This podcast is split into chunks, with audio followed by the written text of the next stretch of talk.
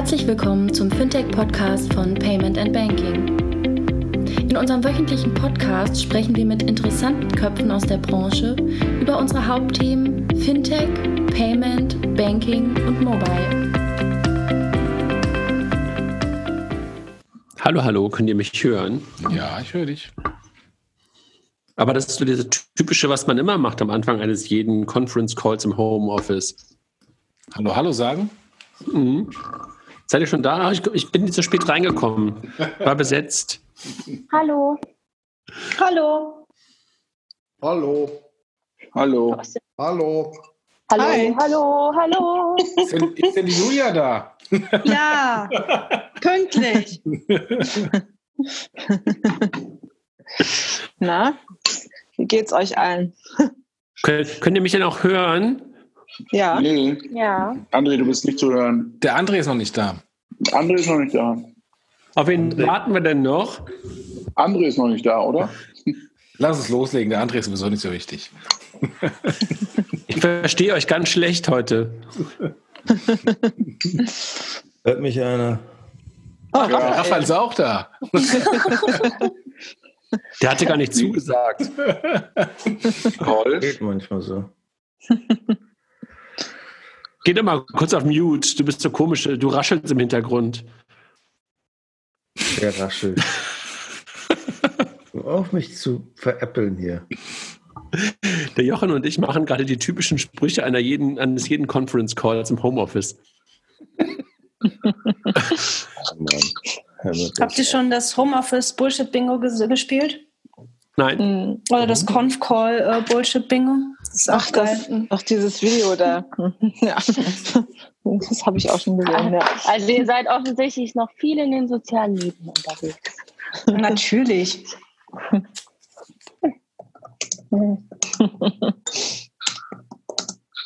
Was ist mit Kilian? Jetzt müssen wir bei Homeoffice Bilder teilen, ne? Der ist da, der Kilian aber auf Mute. Oh nee, ich teile kein Homeoffice-Bild. Du hast doch schon Homeoffice-Video gemacht mit deiner Schrankwand hinten dran. Schrankwand ist auch ein schöner Begriff. genau, mit der Schrankwand, genau. da saß ich aber nicht, also nicht an meinem Schreibtisch, in dem ich jeden Tag arbeite im Moment. Okay. ich, ich sitze nämlich, ehrlich gesagt, im Moment habe ich meinen Schreibtisch im Schlafzimmer. Und das, Aber das kennt Mike. Genau, und irgendwie ist es, es ist echt, irgendwie, da ist so ein riesen, so ein kleiner Schrank und es sieht alles nicht schön aus. Da muss ich immer das Bild hinten, da hat man ja bei Teams, kann man das ja wunderbar so äh, verschleiern hinten. Echt, das geht? Das wusste ich gar nicht. Ja, ja. Bei Zoom ja, ja. auch. Bei Zoom auch. Bei Zoom Zoom auch. auch. Ja. Ja, Ja, da kann man so das ist selten in der Firma. Ähm, nur für, nur für Bei Podcast. Zoom kannst du aber sogar ein bewegtes Hintergrundbild einblenden. Das heißt, du kannst dich vorher aufnehmen, wie du immer am Nicken bist. Das lässt du einfach laufen. ja, das hat man auch gesehen. Das war geil, ja. Genau, aber dann für dieses Video bei, bei LinkedIn dachte ich, jetzt will ich dann doch nicht mich hier im Schlafzimmer filmen. Ja, sondern habe dann Hanna gebeten, mich zu filmen. Und habe dann nur nachher festgestellt, dass da so eine komische Maske irgendwie Ja, genau, genau. Oh, was ist das denn? Aber ich habe echt keine Zeit gehabt, das nochmal zu machen. Das war nur ein Versuch und wir haben den einfach genommen. Das war auch egal. Das ist jetzt Ja, egal, doch was soll's. Ich habe dummerweise vorher gerade gegessen. Ich musste mal zwischendurch wenn was aus den Zähnen noch rausholen, Miriam, in dem Video. Du bist morgen, glaube ich, dran. Du kommst morgen. Okay. Kilian ist heute. Hast, du- Kilian ist, ist heute dabei. Habe ich noch nicht gesehen. Ich hatte nur Christian Miele im, in der Vorschau gesehen. Ja, ach, das ist gar nicht, also das hat uns jetzt echt vor Herausforderungen gestellt, diese blöden Videos zu schneiden. Das haben wir uns einfacher vorgestellt. Vor allem, die sind so groß, die kannst du nicht richtig hochladen. Und bei Twitter, Mhm. also wenn man sich damit nicht so auskennt, dann muss man sich da erstmal reinfuchsen. Ne? Ich meine, ich finde es Ja. gut, dass wir ja auch die ganze Zeit schon aufnehmen. Ähm, wer ist denn der Host heute? Du? Ach so, nehmen schon alles auf, okay. Hm. Was haben wir denn für eine Folge, Jochen? Äh, gute Frage. Ich glaube 254. Warte mal. Äh, die, 55? wie viel? Mike? Nicht 55? Guckt da mal jemand. Äh, Zalando Podcast war 53, dann 254. Ja, genau. Naja, wir haben ja jetzt schon eigentlich die ganze Zeit, ähm, die ähm, Einleitung läuft ja die ganze Zeit schon. Ne? Also herzlich willkommen zur 254. Ausgabe des Payment and Banking Fintech Podcast mit allen. Hallo. Mit allen. Hallo. Komplett, komplett? Komplett, komplett. Hallo. Komplett, ja. Ich würde sagen, Erste ja. Mal, ne? oder? Ja. Jetzt haben immer, immer noch nicht alle Hallo gesagt. Ich habe irgendwie noch Kilian nicht gehört, ich habe Nicole nicht gehört, ich habe Raphael nicht gehört. Doch, ich habe schon artig guten Abend gesagt. Ah, hallo Nicole. Abend. Hallo Kilian. Die Christina fehlt, fällt mir ein. Christina fehlt, genau. Ah, das war der Raphael. Alles klar. Ja, wir danken unseren Sponsoren, die uns die Stange halten bei den ähm, ganzen Podcasts. Und ähm, Jochen kann die am besten einsprechen, äh, einsprechen. Ich bin ja mittlerweile gedisst worden und deshalb darf ich das ja nicht mehr.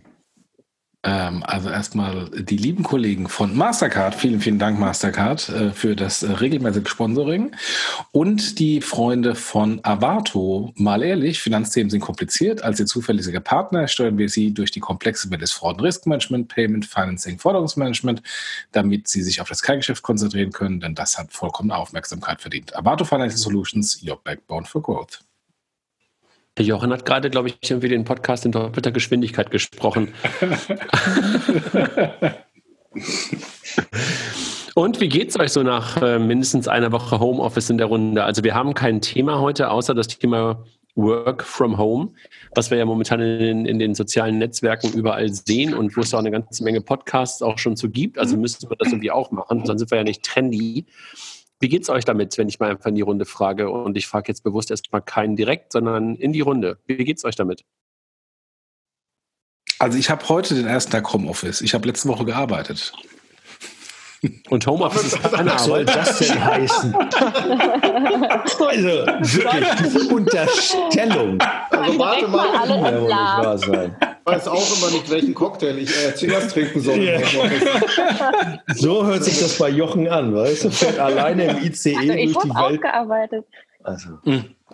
Hallo, ich wäre beinahe letzten Freitag sogar von der 50-Meter-Brücke gestürzt mit dem ICE. Ja, wenn du Bungee-Jumping willst mit dem ICE, ist das ja dein Problem. Also jetzt mal ganz ehrlich. Ja, nee, ähm, Also wie ist es denn, wie ist es denn für diejenigen, die normalerweise nicht so häufig im Homeoffice sind? Also Nicole und Mike haben ja schon darüber berichtet und für sie ist es ja eigentlich die, die Normalität.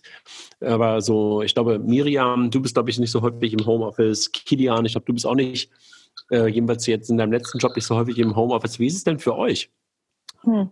Also ich, ich, ja, ich finde es, wie soll ich denn sagen, also dieses erzwungene Homeoffice, ich glaube, das ist das, was ich nicht mag. Ja? Also grundsätzlich habe ich letzte Woche sehr, sehr viel gearbeitet und habe auch sehr viel gemacht. Also nicht so wie Jochen denkt, dass ich hier rumsitze und ich habe noch gar nicht Netflix geguckt oder so. Ich habe gar keine Zeit, irgendwelche Sachen zu machen. Irgendwie mir ist nicht langweilig, aber ähm, ich finde es natürlich schon irgendwie ein bisschen frustrierend, so dass man einfach nicht die Freiheit hat, das zu tun, was man Lust, worauf man Lust hätte, rauszugehen und irgendwie was zu machen, sich mit Menschen zu treffen. Das beschränkt mich schon und das finde ich schon bedrückend, muss ich sagen.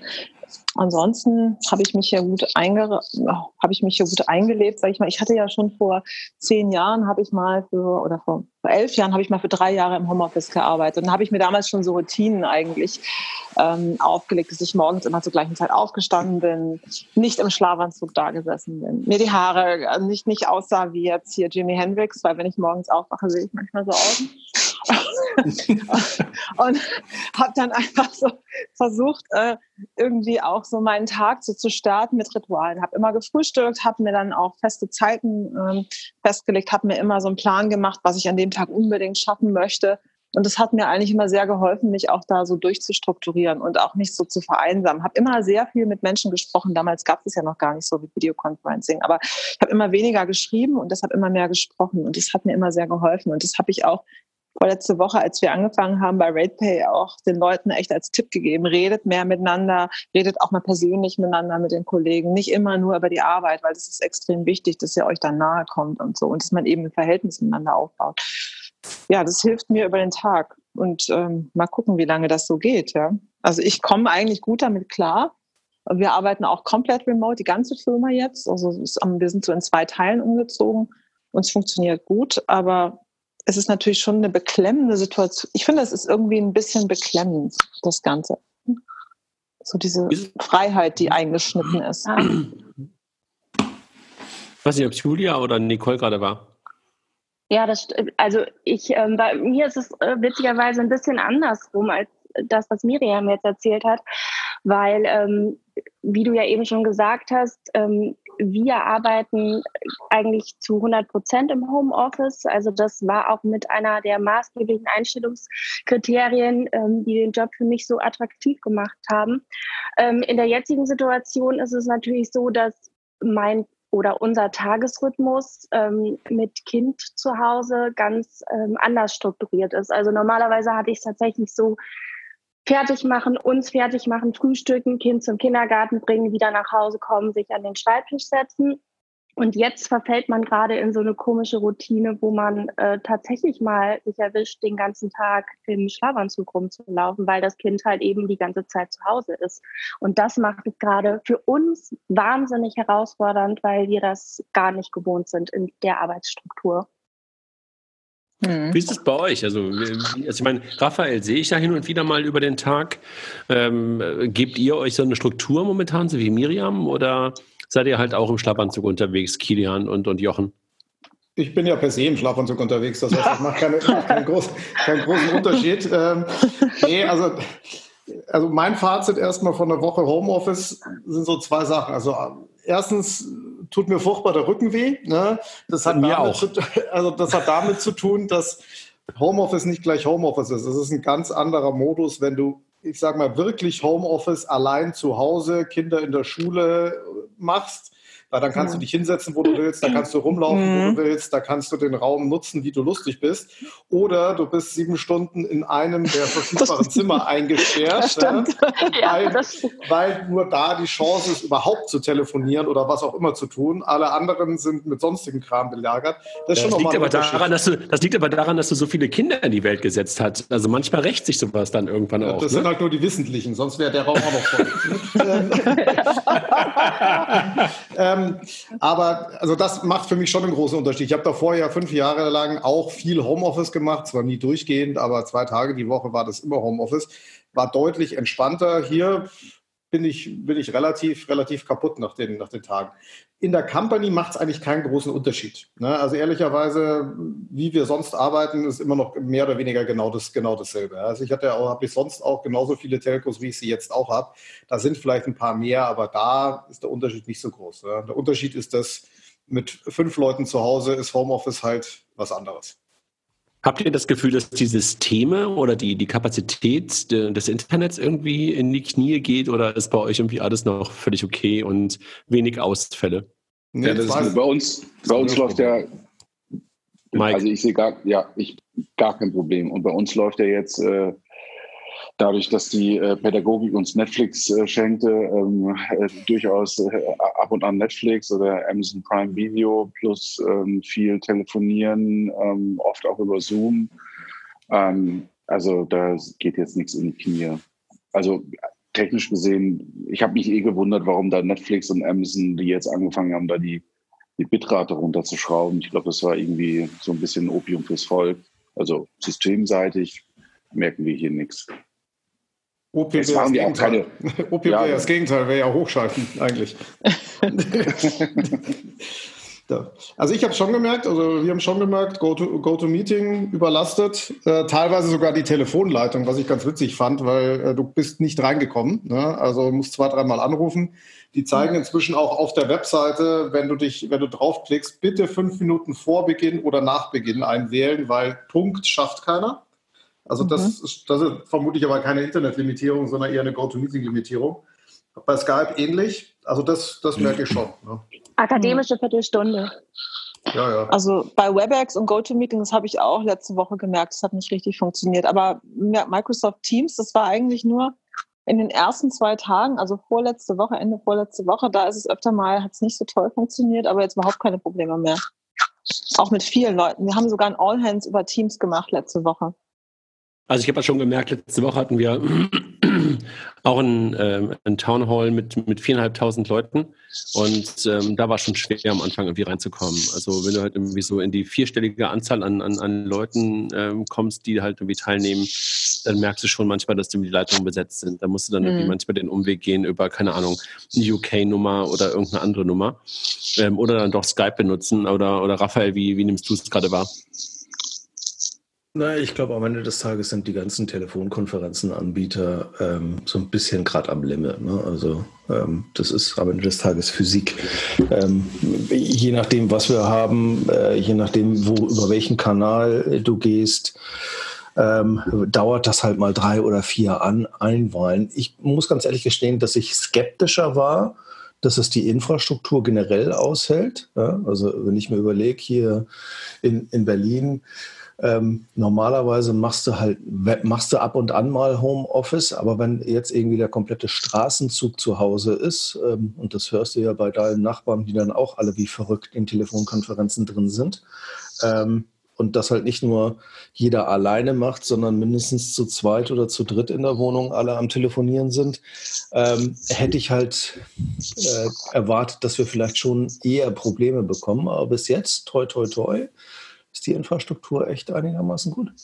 Also ich habe ein Problem ist, bei mir ähm, und das liegt äh, eher bei meiner Internetverbindung, weil ich jetzt äh, das erste Mal nicht alleine hier Homeoffice mache, äh, wie in den Jahren vorher, sondern äh, hier mehrere Leute Homeoffice machen, vor allem meine Kinder, die äh, jeden Tag von 8.30 Uhr oder 8.45 Uhr bis 15.30 Uhr beschult werden per Videokonferenz und eine Zoom-Videokonferenz haben, parallel, also zweimal eine getrennte Videokonferenz.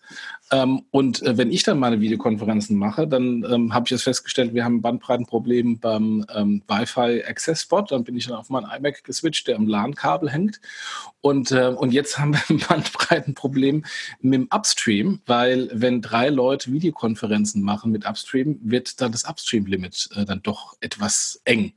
Und, äh, und das ist unser Hauptproblem, äh, weshalb ich jetzt schon hingegangen bin und bei der Telekom einen Vertrag gewechselt habe mit, mit höherer Bandbreite. Wie, ja, wow. wichtig, wie, wichtig, sind denn für euch Videokonferenzen im Vergleich zu Telcos? Ich habe das Gefühl, das wird jetzt viel gemacht. Ich bin mir aber über den Effekt so nicht so ganz sicher. Also bei uns geht es wieder so ein bisschen zurück. Also als am Anfang noch alle die Kamera anhatten, ist es jetzt mehr oder weniger die Hälfte und da wird auch nicht mehr so richtig drauf geschaut. ich, ich finde es super. Wichtig. Ich finde es auch so, wenn du den Leuten ins Gesicht gucken kannst. Also ich habe mich letzte Woche eigentlich auch, ich gehe gerade in ganz viele Team-Meetings rein und weil ich glaube, gerade im Moment ist es extrem wichtig, mit einzelnen Leuten mehr zu sprechen. Und du hast eben auch Leute bei uns, die ich jetzt mal, ich meine, wir stöhnen darüber, dass wir Familien haben und wir haben nicht so richtig Platz zum Arbeiten. Aber wenn du Single bist und ganz alleine lebst, ist das echt auch eine krasse Situation. Das ist für viele echt schwierig. Und ich merke das eben auch so bei einigen Mitarbeitern bei uns, die eben Single sind die sind schon eher in so einem Zustand, wo du sie echt aufheitern musst. Also wo du wirklich mit den glaube ich, auch mehr sprechen musst und auch mehr, da ist es ganz wichtig, so diesen Teamgedanken zu haben. Die frühstücken oft jetzt zusammen, die machen zusammen Mittagspause. Äh, am Freitag gab es dann so Afterwork-Drinks. Das ist schon so, ein, so, eine soziale Sache und das ist schon anders, als wenn du nur sprichst. Also wir ja. nutzen häufig Teams, weil nicht damit wir uns gegenseitig sehen, sondern äh, damit wir halt gegenseitig ähm, alle an dem gleichen Dokument arbeiten können. Also mhm. deswegen machen wir primär mhm. Videokonferenzen, nicht Telefonkonferenzen, weil da ist halt jeder sieht den Screen, die PowerPoint-Präsentation, das Excel-Sheet, was auch immer gerade mhm. besprochen wird und ist halt einfacher als eine Telefonkonferenz. Ja. Was, ja, genau, das ist was ich nicht, äh, was ich nutze, was ich eigentlich aus meiner vorherigen, vorherigen Zeit ähm, im Homeoffice ein bisschen mitgenommen habe, ist, dass halt Telefonkonferenzen gut sind, um wirklich zu laufen. Ne? Da kannst du rausgehen, kannst spazieren gehen und dir die Sachen anhören. Was ich zur jetzigen Zeit auch ganz wichtig finde, das geht eben bei Video nicht. Ne? Ja. Also den, den, nimmst du, den nimmst du nicht mit im Park äh, und schaust dir dann die, äh, die, die anderen Leute an. Das ist das, was ich jetzt gemerkt habe, dass überall Default Video war. Ich mir die rausgesucht habe, gesagt, hier ist wirklich nur Telco, da kann ich jetzt mal rausgehen. Ne? Naja, du hast natürlich auch, Kilian, du warst natürlich auch in der Situation, dass du früher drei Telefonkonferenzen gleichzeitig hattest, das, das, was jetzt für Video nicht funktioniert. Ja, das ne? stimmt. Also das, das, übrigens für eine Berater eine Gelddruckmaschine. Drei Videokonferenzen gleichzeitig. Das kann aber auch eine böse Falle sein. Da hatte ich letztens äh, nicht äh, dran gedacht, dass ich das ähm, die Videokamera noch anhatte. Und dann kam, bekam ich die Textnachricht von einem, du weißt schon, dass wir sehen können, dass du gerade an zwei anderen Telefonaten teilnimmst, während wir dich hier. es kann auch nach hinten losgehen. Also, du, musst, du, du, musst die miteinander reden lassen. Du dich ausklinken, verbinden, dann geht das. Ja, aber dann musst du den Knopf mit der Kamera ausmachen. Das ist genau das, was ich nicht gemacht habe. Das war doof. Wobei mit Teams, mit der Teams-App, äh, bin ich teilweise hier schon auch mobil unterwegs. Also dann äh, bin ich mit den AirPods und dem iPhone draußen und sehe dann mhm. das PowerPoint ähm, und kann auch dann das draußen machen. Also das mhm. habe ich im Garten gemacht. Jetzt bin ich noch nicht großartig weggelaufen, aber im Garten zumindest schon eine Teams-Konferenz gemacht. Und das hat ah, das geht schon, das geht mit Goat und sowas auch so, aber so richtig Slide anschauen auf dem Telefon ist halt so, ja, geht so mittel. Ne? Am Grund nicht so viel Text auf dem Slide zu machen das sind doch nicht meine, da sind eh nur Bilder drauf. Ne? André mal, geht dann ja immer mit dem Hund spazieren und ich muss immer mir anhören lassen mit einem, mit einem Satz so, Konrad, nicht. Und ich denke so, wer ist Konrad? Wer ist der Henker? Warum? Naja, witzigerweise in der Tat war es letzte Woche Donnerstag so, dass ich, glaube ich, vier Telcos in Folge hatte und dann bin ich losgegangen und kam dann wieder nach 17 Kilometern. Also oh. äh, 17 Kurs gehabt. Das war irgendwie echt ganz, äh, ganz, ganz, ganz interessant. Julia, ähm, machst du eigentlich momentan, äh, macht ihr, macht ihr beide auch gerade Homeoffice zu Hause? Also habt ihr beide jetzt irgendwie auch ähm, Homeoffice? Genau, richtig. Wir sind seit anderthalb Wochen jetzt, glaube ich, zu Hause. Ihr wisst ja, Bayern hat ein bisschen strengere Regeln, die auch eher in Kraft traten als in anderen hm. Bundesländern. Mhm. Ähm, nee, aber es funktioniert eigentlich ganz gut. Wir haben keine Probleme. Ähm, generell, glaube ich, sind wir beide mit unseren Arbeitgebern so, dass Remote-Arbeiten überhaupt kein Problem ist. Wir waren vorher schon zwischendrin im Homeoffice, natürlich jetzt nicht ähm, am Stück so lang, aber von daher geht's. Ähm, getrennte Räume, dann funktioniert das auch mit den Telefonkonferenzen. Da sind wir beide sehr viel drin, ähm, ob mit Film oder ohne Film, kommt immer darauf an. Aber aus meiner Erfahrung, also wir haben, wir haben auch mit den, mit den Kollegen von, von Payoneer, von denen wir ja aufgekauft wurden vor kurzem, ähm, eigentlich immer Videokonferenzen auch. Äh, also das heißt immer, ich finde das immer sympathischer, wenn man sich sehen kann. Ähm, und was wir jetzt gemacht haben oder was ich so merke, was sich etabliert, wenn die Leute halt nicht gesehen werden wollen, dann machen sie halt die Kamera aus. Aber ansonsten ähm, sind eigentlich immer alle mit, mit Video drin. Wir nutzen Zoom, bisher auch störungsfrei. Ähm, mit WebEx hatte ich heute Morgen, glaube ich, Schwierigkeiten. Da konnte ich mich nicht ähm, einwählen von einem, von einem externen, die das angeboten hatten. Ähm, aber wir selber nutzen Zoom, wie gesagt, keine Probleme. Und ähm, was hatten wir noch für ein Thema? Ach so, ja, die ähm, Internetverbindung läuft und wir natürlich leben am Limit. Letzte Woche noch einen Provider-Change gehabt äh, wochenlang angemeldet natürlich, ließ sich jetzt nicht mehr verschieben und wir schon gesagt, ja super, großartig im Homeoffice und wir wechseln erstmal den Provider. Aber es hat reibungslos geklappt. Wir waren ähm, zehn Minuten, glaube ich, ohne Internet und das war's. Wow. Sag mal, das hätte ich ähm, auch nicht erwartet, ehrlich gesagt. Ich habe ich hab damit ähm, auch so ein paar Telcos natürlich wieder gehabt, irgendwie über den Tag und ähm, habe irgendwie gemerkt, wie sich auch ähm, teilweise Prozesse plötzlich verändern. Also Pro Prozesse verändern, weil wir plötzlich anders leben, anders arbeiten, ähm, anders interagieren. Ist das bei euch auch so in den Firmen? Also, dass ihr nicht nur nicht gemeinsam an einem Ort seid, sondern dass sich auch Regeln verändern, dass sich Zusammenspiel verändert, weil Prozesse anders abgebildet werden müssen? Oder ist das momentan, weil ihr sowieso in super digitalen Unternehmen unterwegs seid, kein Unterschied zu vorher? Also es fängt ja schon bei den Unterschriften an. Also wir hatten, ich meine, wir haben auch DocuSign und sowas, aber du hattest immer noch viele Sachen, die du trotzdem unterschreiben musstest. Da mussten wir jetzt plötzlich auch noch Prozesse einführen. Wie machen wir das eigentlich? Und ähm, da sind, ähm, also heute, also wir haben jetzt eigentlich fast alle Dokumente, wir können jetzt fast alles irgendwie online unterschreiben, aber heute war eine HR-Geschichte. Da riefen mich dann an, die Kollegen sagen, Miriam, da muss jetzt ein Kurier zu dir kommen nach Hause und äh, da musst du unterschreiben. Ja, das ging jetzt nicht anders. Aber gut, das war jetzt die Ausnahme. Aber ich würde mal sagen, zu 99 Prozent sind wir jetzt in der Lage, auch ähm, alles elektronisch zu unterschreiben. Und war das gerade ein, war das ein Katalysator, die ganze Situation jetzt? Ja, total, total. Mhm. Weil wir hatten also sicherlich ein, einzelne Themen haben wir schon mit einfach mit DocuSign gemacht, aber wir hatten noch nicht alles soweit. Ja? Ähm, wir hatten damit angefangen, so vor einem halben Jahr und hatten so in einzelnen Bereichen, aber wir haben so zum Beispiel Inkasso-Vollmachten und was es noch alles so gibt. Das war alles noch nicht äh, digital. Das mussten wir jetzt alles quasi schnellstmöglich so ändern. Das ist jetzt auch digital, das haben wir hinbekommen. Dann hatten wir zum Beispiel hier ähm, auch das ganze ähm, Rechnungen freigeben und sowas, diesen ganzen Prozess. Da haben wir Gott sei Dank vor einem halben Jahr angefangen, auch mit, ähm, das ist jetzt, das ist DocuWare, also DocuWare arbeiten wir mit den Rechnungen. Da hatten wir, es war immer so ein, ja, war immer ein nerviger Prozess, aber ich bin total froh, dass wir das jetzt im Prinzip gemacht haben, weil wenn wir das jetzt nochmal schnell hätten einführen müssen, ist es ganz schön viel Arbeit. Ja? deshalb haben wir diesen ganzen Prozess, der ist schon digital. Dann haben wir Personio. Das hatten wir auch eingeführt vor etwa einem Jahr. Also deshalb haben wir schon viele Tools eingeführt, die es jetzt natürlich sehr viel leichter machen. Und im Callcenter haben wir auch ähm, zum Beispiel, zum einen arbeiten wir, wir haben ein eigenes Callcenter, aber hatten auch mit einer Firma zusammengearbeitet, die schon sowieso nur virtuelle Callcenter-Services gemacht haben. Und wir haben jetzt unser, unser Callcenter auch komplett auf virtuell umgestellt. Also das, da waren schon so Prozesse, die gab es halt vorher nicht. Ja? Und Kilian, äh, ist es bei euch so? Ich meine, als, als, als Bank, das seid ihr ja, ähm, hat sich da irgendwas geändert? Hm, also ja, wir sind zwar, wir sind zwar Bank, aber das Bankthema steht ja bei uns nicht so, nicht so stark im Vordergrund. Also in der normalen Stimmt, du bist, nicht in, du bist ja. nicht in der Bank, ne? Du bist nicht in der Bank beschäftigt, ne? In der Bank ist ja kaum einer beschäftigt. Ja? Also das, ähm, da hat sich eigentlich von den Prozessen so gut wie nichts geändert. Ne? Also Prozesse sind da sind sehr, sehr, sehr ähnlich. Unterschriften war größtenteils ähm, alles schon digital, ist immer noch digital, also auch da keine, auch da keine Änderung. Ähm, also da Prozessual merke ich das nicht. Äh, wie gerade schon gesagt, HR-seitig gibt es natürlich schon Sachen, die zu unterschreiben sind. Das ist aber dort von der, von der Legal-Abteilung zu erledigen. Das heißt, da kommt schon ab und zu einer rein und macht eigentlich nichts anderes als Unterschriften, was am Ende auch ein bisschen in Anführungsstrichen albern ist, weil das, ähm, das bräuchte es eigentlich nicht, aber muss man halt formal tun. Aber der Rest nichts, was, was ich irgendwie, irgendwie mitbekomme. Ne?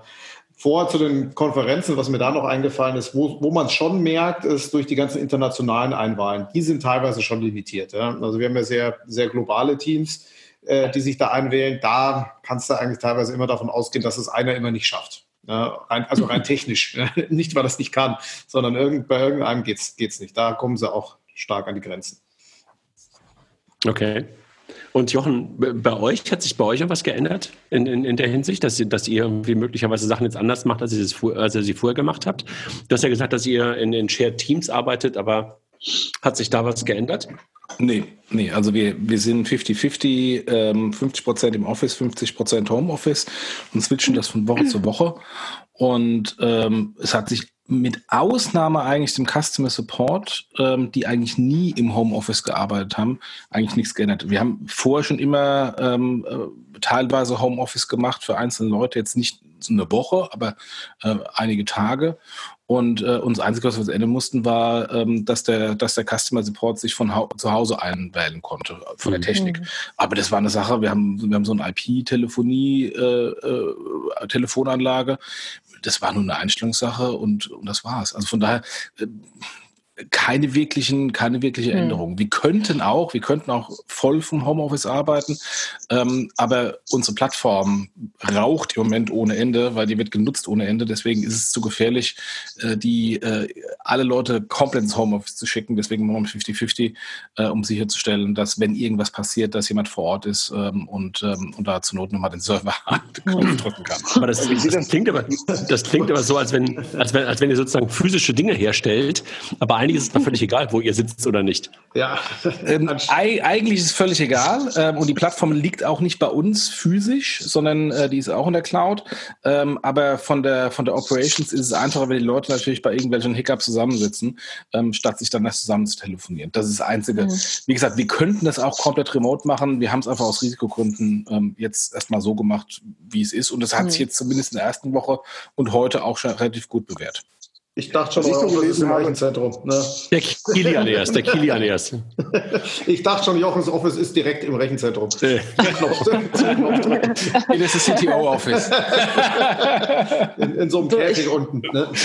Also was, was lustigerweise bei uns eins der, äh, ich sag mal, komplizierten Themen letzte Woche war, war die Hardware für alle Leute zu besorgen. Weil gerade, du sagst es eben, Jochen, äh, im Callcenter bei uns, die Leute haben bisher auch noch nie davor im Homeoffice gearbeitet. Und die waren auch nicht so ausgestattet, dass die alle ähm, Telefone hatten und Laptops. Ja, weil die hatten einfach ihren, ihren, ihren Rechner und, und die Hardware zu bekommen, weil hier der, derjenige, wo wir immer bestellen, der konnte ja nicht mehr liefern und dann musste unsere Kollegen also losziehen und einen Rechner kaufen noch. Ne? Ja, also die hatten kurioserweise schon Notebooks, das war nicht das Problem. Äh, Wir haben nur äh, bei, ich glaube, zwei, drei Developern keine Notebooks gehabt, weil die gesagt haben, sie wollen richtige Maschinen und nicht so, so schwachbrüstige Dinge. Ähm, Und äh, für die mussten wir noch Notebooks besorgen. Aber für Ja. alle anderen ist sowieso pauschal Notebook. Mhm. Mhm. Das, das, das hat ihr auch, ne? dass ihr nochmal Telefone aufgekauft habt in München, wie in der, Ja, alle. der vorletzten Woche. Ne?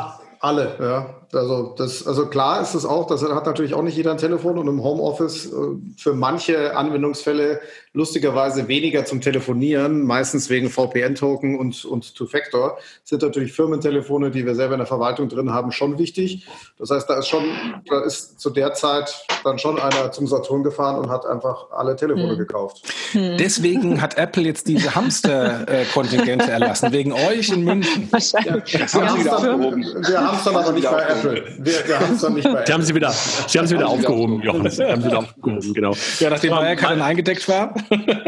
Mike, Mike, Mike und Nicole, äh, das ist für euch wahrscheinlich gerade hier irgendwie bla bla, ne? Also bei euch hat sich nichts nichts verändert, oder? Wir sind jetzt sehr viel analoger unterwegs. Wir schreiben uns jetzt ähm, Post-its. Hey, das ist etwas, was ich ganz lustig finde, wirklich ganz schön. Hier, ähm, äh, die Kinder dürfen sich auch nicht mehr verabreden. Die schicken sich momentan Briefe oder bringen sich immer Briefe von einem Briefkasten zum anderen. Beim Hund rausgehen werden hier momentan täglich verschiedenste Briefe in die Nachbarschaft transportiert. Finde ich echt ganz süß. Ach, wie süß. Bei uns gibt's Hausparty. Kennt ihr das? Hm. Ja, das habe ich gesehen, ähm, als, als App irgendwie, ne? Ja, das, äh, das ist also Hanna, wie gesagt, 15, Berlin, nutzt alle Hausparty. Hanna meinte heute zu Mama, ich habe schon ganz viele neue Leute kennengelernt.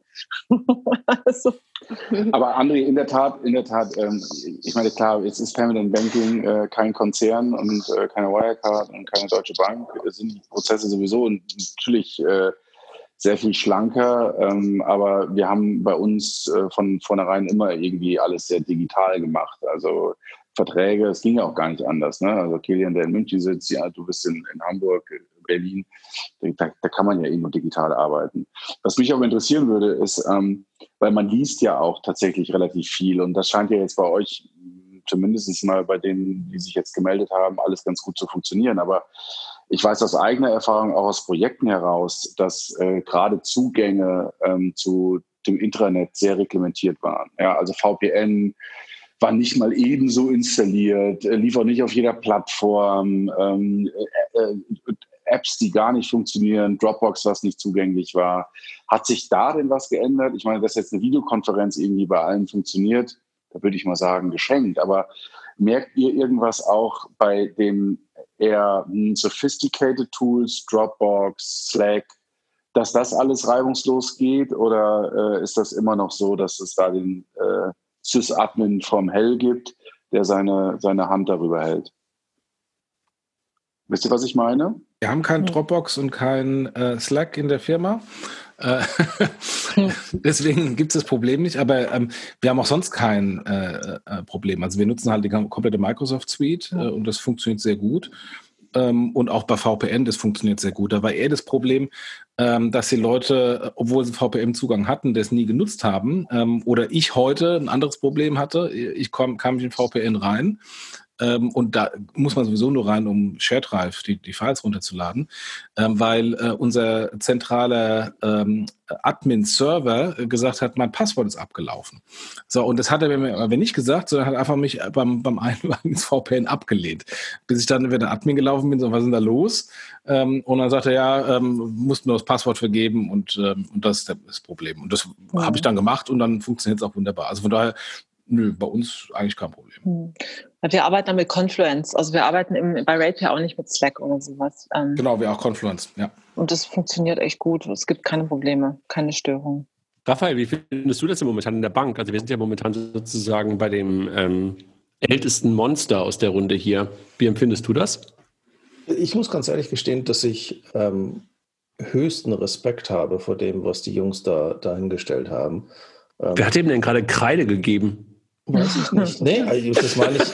Da, da, ist jemand, da ist jemand anders in der Telco. Nee. Jeden, jeden, Monat mit dem Gehaltscheck kommt die Kreide. Ja, aber ganz, ganz ehrlich, schafft das mal 45.000 Leute ohne Vorwarnung mhm. auf Homeoffice hinzukriegen, inklusive Handel auf drei Kontinenten. Also ganz ehrlich, ich weiß nicht, ob du, äh, ob, ob dir aufgefallen ist, André, was da, was da zum Teil am Wochenende auflief. Ja? Wir hatten äh, offensichtlich in der IT, im, im, im Support, haben wir Dutzende Leute gehabt, die das Wochenende durchgearbeitet haben, damit ja. ähm, nächsten Montag Leute dann ähm, Tokens bekommen und sich über VP an, anwählen können. Also man kann sagen, was man will. Nein, wir haben kein Slack. Nein, wir haben kein Dropbox. Das ist auch nicht der Katalysator, garantiert nicht in, in einer Organisation, die so reglementiert ist. Ähm, aber Hut ab vor den Leuten, die sich da echt Wochenenden um die Ohren gehauen hm. haben. 45.000 Leute in Split Operations hinzubekommen, ist nicht mal eben. Also der alte Raphael hätte gesagt, Amazon hat das in zwei Minuten gemacht. Aber bei uns war es auch die IT, die hat wirklich Wahnsinniges geleistet bei uns, weil die mussten ja auch, es hatten nicht alle einen VPN-Token, ja. Das musste erstmal alle, und hatten nicht alle Teams auf ihrem Rechner und so weiter. Also, die mussten alle irgendwie, es war wirklich mega, was die bei uns auf die Beine gestellt haben. Ja, und war bei, schon sehr bei beeindruckend. Uns, bei uns war das tatsächlich ja sogar so runter, also plaudern wir mal ganz kurz aus dem, aus dem Nähkästchen. Ja. Ähm, wir haben ja beschlossen in einigen Städten, ähm, dass wir die Hälfte der Gebäude, die wir haben, als ähm, dirty deklarieren und die andere Hälfte als clean, also die tatsächlich gesäubert wurden. Da wurde halt runter optimiert bis auf die Zutrittskarte ähm, dass du zum Beispiel nicht in ein Dirty-Gebäude rein kannst oder nur in Dirty-Gebäude rein kannst und erst in ein Clean-Gebäude rein kannst, wenn das Dirty geswitcht wurde. Ähm, oder ähm, wenn du halt so ein paar Türme hast und da dann gesagt wird als Ansage, du darfst dich nur noch in deinem Stockwerk aufhalten, werden halt alle Karten gesperrt, sodass du nur noch in dein Stockwerk rein kannst. Das hört sich alles irgendwie trivial an, nur wenn du das in Masse machst, ist das nicht mal eben. Und da ist gerade laut im Hintergrund. Sorry. Und da muss ich ganz ehrlich gestehen, dass ich das extrem ähm, smooth fand. Mir fällt gerade kein anderes Wort ein, ähm, wie die Organisation das hinbekommen hat. Also habe ich größten Respekt vor. Muss ich auch sagen. Also ähm, kann ich gerade nur beipflichten und ähm, fand ich auch bei den, bei den ganzen Telcos, die jetzt mit mehreren tausend Leuten stattgefunden haben, ähm, wo dann gleichzeitig halt parallel in einem bankkonformen, Slack-artigen ähm, Channel dann QA stattgefunden haben. Also hätte ich jetzt irgendwie auch nicht so erwartet, ehrlich gesagt, vor, vor vier Monaten, dass es in der Bank auch so ablaufen kann. Echt, Chapeau. Sag mal, ähm, sind ja auch ein paar Eltern hier in der Runde. Wie handelt ihr das denn? Also ich hatte gerade witzigerweise kurz vor diesem Podcast ähm, eine kurze, einen kurzen anderen Podcast gemeinsam mit meiner Tochter. Ähm, zu dem, zu dem ganzen Thema. Ähm, wie handelt ihr das? Also Jochen ist auf jeden Fall hier, Kilian ist hier, ähm, Nicole und Mike haben es gerade schon gesagt und, und Miriam ja auch mit, mit Kindern. Wie klappt denn das jetzt also sozusagen auf der einen Seite alle Kinder zu Hause, in der Regel wahrscheinlich auch die Partner dabei und dann noch die Kinder im Homeschooling. Wie, wie funktioniert das, Kilian? Also nach den ersten zwei, drei Tagen Anlaufschwierigkeiten, die aber so ein bisschen zu erwarten waren, ähm, funktioniert es eigentlich ganz gut. Also wie die, die Große, die ist, ja, die ist ja fast 16, gut, die macht den Kram alleine. Also da mussten wir schnell lernen, dass wir uns da nicht einmischen in das Thema und äh, sie das halt selber macht. Ähm, und der, der Mittlere ist, ist 12, da ist, funktioniert ja Homeschooling über zwei, über zwei oder drei, also drei Kanäle. Einerseits kriegen die PDFs geschickt, wo Aufgaben drauf sind, die sie machen. Dann haben sie ihre, ihre Digitalplattform, dieses MEBIS, äh, das eigentlich das alles machen sollte, nur leider jetzt äh, etwas äh, Skalierungsprobleme hat.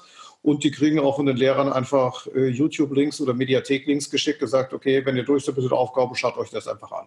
Und das okay. funktioniert eigentlich ganz gut bis halt irgendwann 12, 1, dann ist auch die Luft raus. Ja? Also länger als bis 1 geht es maximal. Wir fangen später an. Das ist jetzt, das ist hier schon passiert. Das ist nicht 8 Uhr, sondern es ist eher 9 Uhr, wenn es mhm. äh, losgeht. Den Kampf haben wir jetzt nicht durchgekämpft. Das heißt, wir müssen um 8 Uhr anfangen. War am Schluss für alle entspannter. Aber es geht, es geht einigermaßen. Also das ist, äh, man merkt aber auch durch die Vor- und das darf man, finde ich, nicht so ganz unterschätzen, durch die parallelen WhatsApp-Chats oder E-Mail-Verteiler von sämtlichen Eltern, dass da auch nicht die Ausgangslage von allen Kindern gleich ist.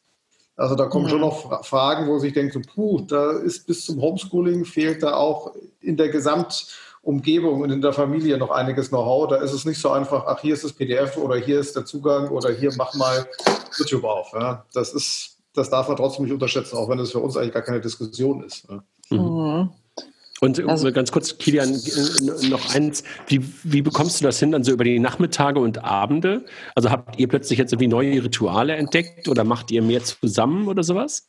Also Abende geht dann, ne? also wenn ich, ich höre dann meistens um fünf oder sowas auf zu arbeiten, dann gibt es halt noch so zwei, zwei, drei Stunden, wo man zusammen was macht es, ist, es wird viel kochen oder laufen. Also ich gehe jetzt mit dem Mittler, wir gehen halt jeden Tag joggen, eine halbe Stunde, 40 mhm. Minuten zusammen das Ganze draußen, kochen dann, kochen dann gemeinsam und dann ist im faktisch schon abends. Das geht. Ähm, ja, Nachmittag ist halt eher, da musst du halt äh, gucken, da müssen die sich selber beschäftigen. Da ist halt die, die Netflix- und Fortnite-Quote dann halt doch höher. Mhm. Miriam, du wolltest gerade schon reinspringen. Nee, meine Tochter ist ja schon 15, die ist ja schon ein bisschen größer. Aber es ist bei uns gar nicht so richtiges Homeschooling. Also die Schule selber hat eigentlich kein wirkliches Konzept, ehrlich gesagt. Es gab ein paar Infos. Äh, da war der eine Tag, letzte Woche Montag, haben die Kids irgendwie noch Infos bekommen, dass sie das und das lernen sollen, weil die haben ja eigentlich auch MSA-Prüfungen, die wurden jetzt verschoben, also in der 10. Klasse. Das ist der mittlere Schulabschluss, den macht man im Gymnasium hier in Berlin. Ja.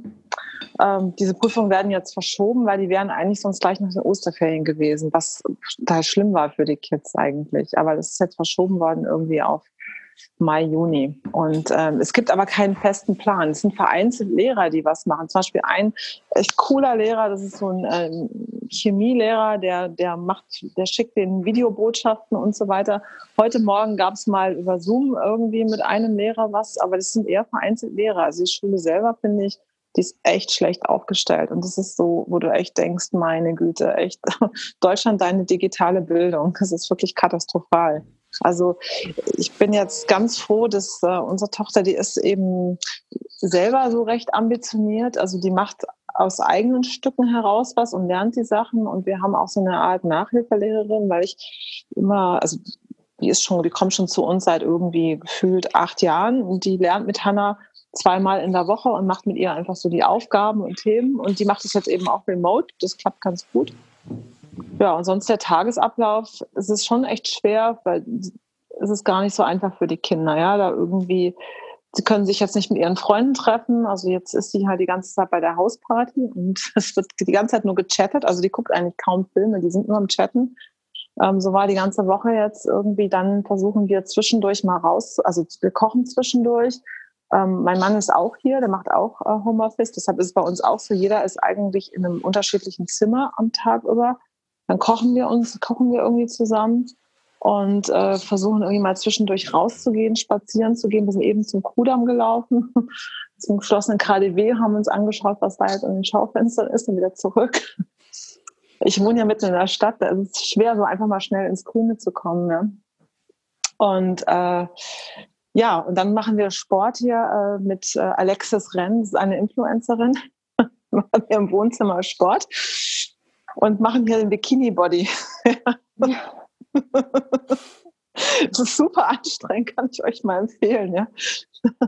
Also 20 Minuten Training mit Alexis Renn, danach gehst du wirklich, also da, da hast du das Gefühl, äh, du hast wirklich jede Muskel in deinem Körper irgendwie verbraucht. Und ähm, ja, ist, es ist schon, also ich finde es schon herausfordernd. Ich bin gespannt, wie lange das jetzt so läuft. Ja?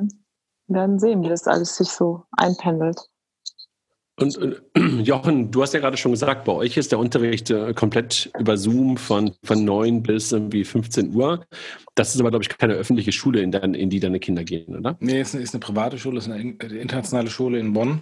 Und die haben in zwei Tagen das irgendwie hochgezogen. Also ich kam am, am letzten Dienstagabend nach Hause und meine Frau sagte, du musst da irgendwas mit Zoom machen. Und ich so, ja, okay. ähm, Konsequenz, ich muss dann zwei Macs für die Kinder einrichten mit Zoom und E-Mail. Ähm, und die haben ähm, in jeder Stunde, also am ganz normalen Stundenplan, ähm, und in jeder Stunde ist die erste Viertelstunde ähm, quasi eine Videokonferenz zwischen allen Schülern und, äh, und der, der Lehrkraft. Und ähm, die kriegen dann quasi für die Stunde ähm, die, die Aufgabe, die sich dann von der Cloud runterladen, äh, die sie dann in der, in der restlichen Zeit machen. Äh, bei denen ist die Schulstunde auch eine Stunde und nicht eine Dreiviertelstunde. Insofern haben sie dann eine Dreiviertelstunde ähm, Arbeit alleine. Ähm, und das muss dann fotografiert werden ähm, und zurückgeschickt werden als ähm, quasi Lernstandskontrolle. Und das läuft im Grunde über alle ähm, äh, Schulfächer, inklusive Sport. Heute war Sport. Und dann so, wie macht ihr denn Sport? Ähm, und da war, der, war die Aufgabe, geh raus, mach ein Zirkeltraining und mach eine halbe Stunde Zirkeltraining. Also definier die Aufgaben die, äh, im Zirkeltraining und mach eine halbe Stunde Zirkeltraining. Ähm, so, und äh, insofern ist das ist, ist das Ritual bei den Kindern bei uns eigentlich gar nicht anders wie vorher. Also die haben ihre, ihren ganz normalen ähm, Schulbetrieb. Ähm, selbst die, die Hobbys ähm, sind äh, mittlerweile virtuell. Also es hat jetzt hat, war gestern der Test und heute auch schon äh, der ganze Nachmittag äh, Ballett ähm, über Zoom, äh, wo dann äh, ähm, die Kinder sich über die Zoom-App mit der Ballettlehrerin verbinden, sehen dann auch alle anderen ähm, und machen da quasi Ballett Balletttraining, allerdings natürlich so die, die Standardübungen, mal jetzt nicht gemeinsam tanzen, sondern halt die Standardübungen.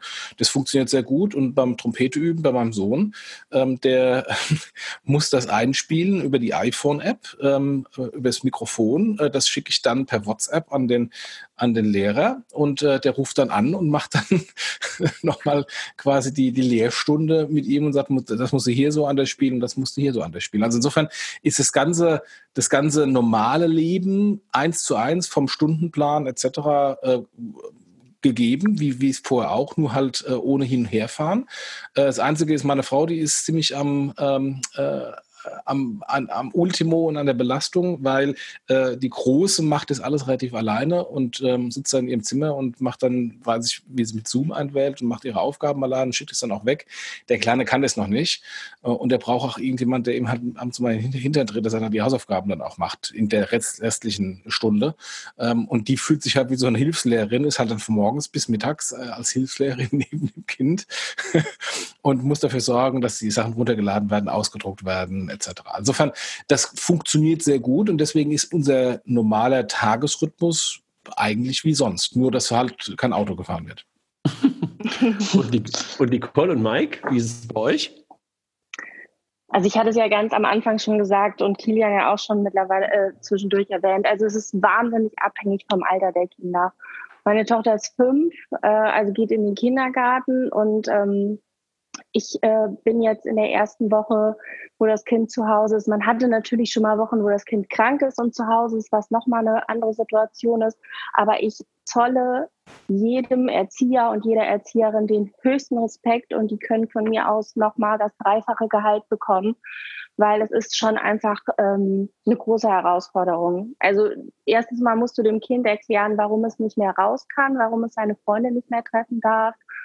Ähm, Plus du hast halt nicht dieses Homeschooling, du musst das Kind halt irgendwie einfach beschäftigen. Und ähm, wir müssen jetzt gerade für uns so eine komplett neue Arbeitsstruktur finden. Wir wechseln uns gerade ab mit der Betreuung. Einer arbeitet, der andere macht irgendwas mit dem Kind und zwischendurch gibt es dann einfach mal Phasen, wo es äh, wie gesagt, Tablet oder Netflix gibt und ähm, wo man dann einfach zusammen was machen kann. Und mhm. haben auch jetzt, glaube ich, ganz klar gesagt, wir machen dann und dann Feierabend, wo wir dann auch nochmal zusammen rausgehen und ähm, die Zeit dann einfach irgendwie nochmal zu dritt nutzen. Und ich und glaube, das ist halt, ne? Entschuldigung, es ist auch, glaube nee. ich, ähm, so ein, das ist auch, glaube ich, so dieses gesellschaftliche Problem, was ich gerade sehe. Also dieses gelebte New Work, von dem halt alle gesprochen haben im Moment, ähm, zeigt sich in so einer Zwangsverlegung als nochmal was ganz anderes. Und äh, mit diesen Gegebenheiten ähm, sehen sich vielleicht manche auch schon wieder nach dem Büro. Hm. Hm. Vielleicht, und vielleicht Mike, ganz, ganz, kurz zum Thema Kindergarten, weil ich das ganz, ganz interessant fand von, von dir, Nicole, was ich bei, äh, vorher vergessen hatte, was ich bei uns beim Kindergarten ganz äh, wirklich super fand und da glaube ich auch, dass sich viele auch aus der Wirtschaft einiges abschneiden können. Die haben halt gesagt, äh, die haben halt jeden Tag ihren Morgenkreis ja, und haben gesagt, der ist noch nie ausgefallen. Ne? Ähm, das heißt, der fällt jetzt auch nicht aus. Das heißt, die Erzieher sitzen da und imitieren die Kinder. Das, okay. heißt, die, das machen die jeden Tag. Mhm. Ja, jeden Tag sitzen sie da neben leeren Stühlen, wo keine Kinder drauf sitzen und machen den Morgenkreis ne, und schicken es den Kindern als Video als Stream. Ist das schön. Genau. Das machen sie jeden Tag. Das machen sie jetzt sogar auch, wo sie halt nicht mehr rein dürfen, ne, weil sie mhm. ja, darfst jetzt auch nicht mehr rein. Macht halt immer einer zu Hause. Immer, mhm. immer abwechselnd. Ja, Finde find ich eine sehr nette Idee, um diese Routine, die die Kinder haben, die jetzt halt darauf warten, ob, das, ob die E-Mail kommt oder mit dem, mit dem Link dorthin, äh, aufrechtzuerhalten. Mike, wie ist es bei dir mit, mit deinen Kindern? Ähm, meine Kinder sind ja bei meiner Ex-Frau, ähm, bin ich fein raus. Jetzt kommen mir gerade, jetzt kommen mir gerade ganz, ganz viele Insights, wie ihr gerade irgendwie gerade merkt. ja, jetzt kommen gut, gerade Families. Ja, also Nicole und ich äh, haben ja Patchwork, ähm, wie man sich quasi vorstellt, ähm, auch was mit allen Herausforderungen gut funktioniert. Ich war in der Tat äh, letzte Woche in den ersten drei Tagen ähm, bei den Kindern, weil meine Ex-Frau Erzieherin ist und die natürlich für, dafür zuständig sind, dass halt systemrelevante ähm, äh, oder Kinder von systemrelevanten Eltern betreut wird. Und äh, war in der äh, illustren Situation, nämlich genau das zu tun, äh, Lehrer zu spielen, weil beide auf einer hier im Siegerland recht guten, aber auch sehr, hm, zumindest mal was dieses Thema betrifft, sehr analogen Schule sind.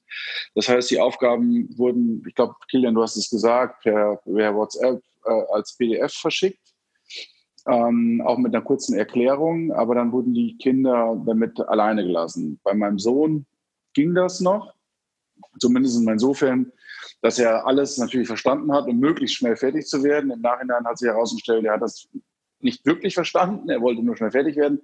Bei meiner Tochter war es aber so, die wollte dann auch wissen, wie es funktioniert und dann ist man halt als Erziehungsberechtigter oder äh, als äh, nicht nur Berechtigter, sondern als, als Elternteil halt in der eigenartigen Situation Dinge erklären zu müssen, die man nicht mehr erklären kann. Also ich bin letzte Woche wirklich kläglich gescheitert an, an Reimformen, Versen, umarmende Reime und äh, keine Ahnung was. Klar, das kann man sich alles ergoogeln, aber auch hier, ähm, was Nicole gesagt hat, das, was eine Erzieherin gilt, gilt auch äh, tatsächlich den Lehrern.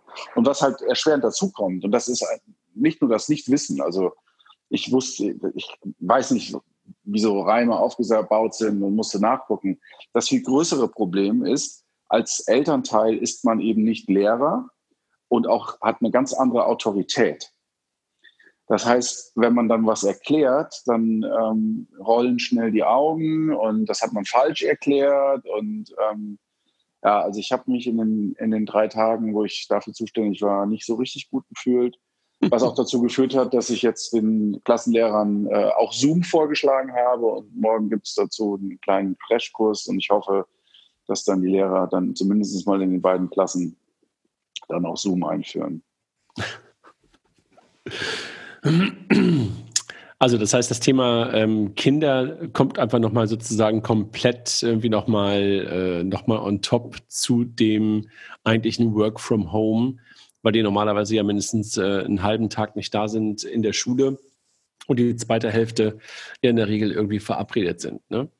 Also das macht das Ganze wahrscheinlich auch nochmal deutlich komplexer ähm, und nicht nur für uns, sondern irgendwie für, für, für nahezu alle.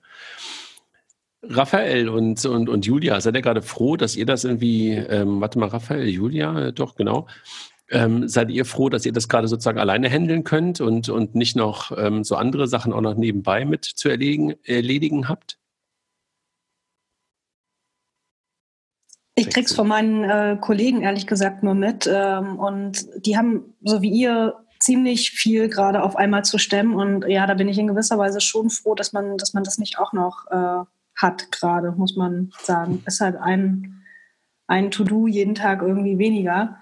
Ähm, aber was mir aufgefallen ist und was ich, was ich wirklich beachtlich finde von meinen Kollegen, die Kinder haben, die kriegen es trotzdem alles auf die Reihe. Also ich habe da echt höchsten Respekt davor. Auch Kinder, ähnlich wie bei euch, aller Altersstufen. Und da ist ein unglaubliches Commitment da von den Kollegen. Die sagen dann ja, okay, ich kann halt morgens nicht arbeiten, weil äh, irgendwie die Kinder da betreut werden müssen ähm, oder sie Hilfestellung brauchen, aber dafür mache ich halt abends irgendwie zwei, drei Stunden länger. Also das finde ich schon, finde ich schon krass, was da auch ähm, für ein Entgegenkommen ist, muss ich sagen. Hm. Und Raphael? Ja, ich glaube, das ist also äh, das ist eine Komplexität, die natürlich gerade fehlt. Ähm, was mir auffällt, was wir deutlich mehr machen, ist, ähm, wir sind ja deutlich ähm, verteilter, also mit der Hälfte der Familie in England und der anderen Hälfte der Familie in, in, in Spanien und zum Teil sogar noch weiter verteilt. Ähm, wir probieren halt in der Zeit, die uns dann noch bleibt, tatsächlich sehr viel mehr mit ähm, dem Rest der Familie irgendwie dann in Kontakt zu bleiben und zu verstehen, was, was da gerade abgeht. Ähm, ähm, in Spanien sind die ja leicht weiter in der Kurve, wenn man sich das so, so anguckt.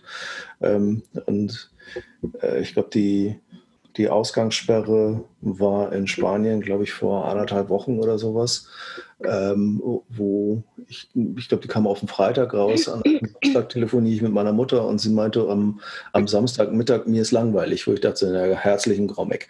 Äh, dann halte ich mal fest, das wird noch ein Momentchen länger bleiben.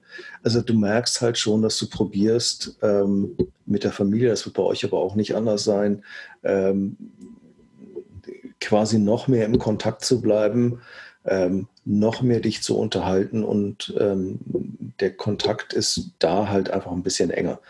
Hilft halt alles, wenn du das irgendwie über entweder WhatsApp-Video oder Zoom oder was auch immer machen kannst. Ähm, aber ich glaube, das, das ist etwas, wo ihr mit, mit Kindern, ähm, weiß ich nicht, ob ihr das quasi, das habt ihr ja quasi auch noch on top.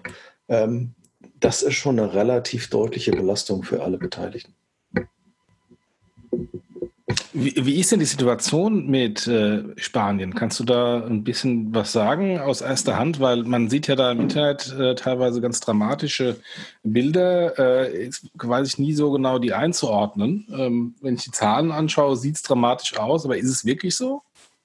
Naja, also wenn man sich anguckt, dass, ähm, also wenn man sich die Verteilung in Spanien mal anguckt, in welcher Region was passiert ist, ähm, kannst du eigentlich mal fest davon ausgehen, dass über 50 Prozent der Zahlen, die Stand heute stattfinden, einfach in Madrid sind. Das ist nur in der kleinen Provinz rund um Madrid. Ähm, jetzt braucht man vielleicht so ein bisschen Zuordnung. Ähm, was da in, in Spanien passiert ist, ist von die Todeszahlen sind relativ hoch. Warum? Weil leider sehr viele von den Infektionen tatsächlich in Altersheimen passiert sind. Ähm, und Altersheime halt natürlich die ähm, anfälligste Kundengruppe in Anführungsstrichen für diese Krankheit haben und natürlich auch nicht so ausgestattet sind wie ein normales Krankenhaus.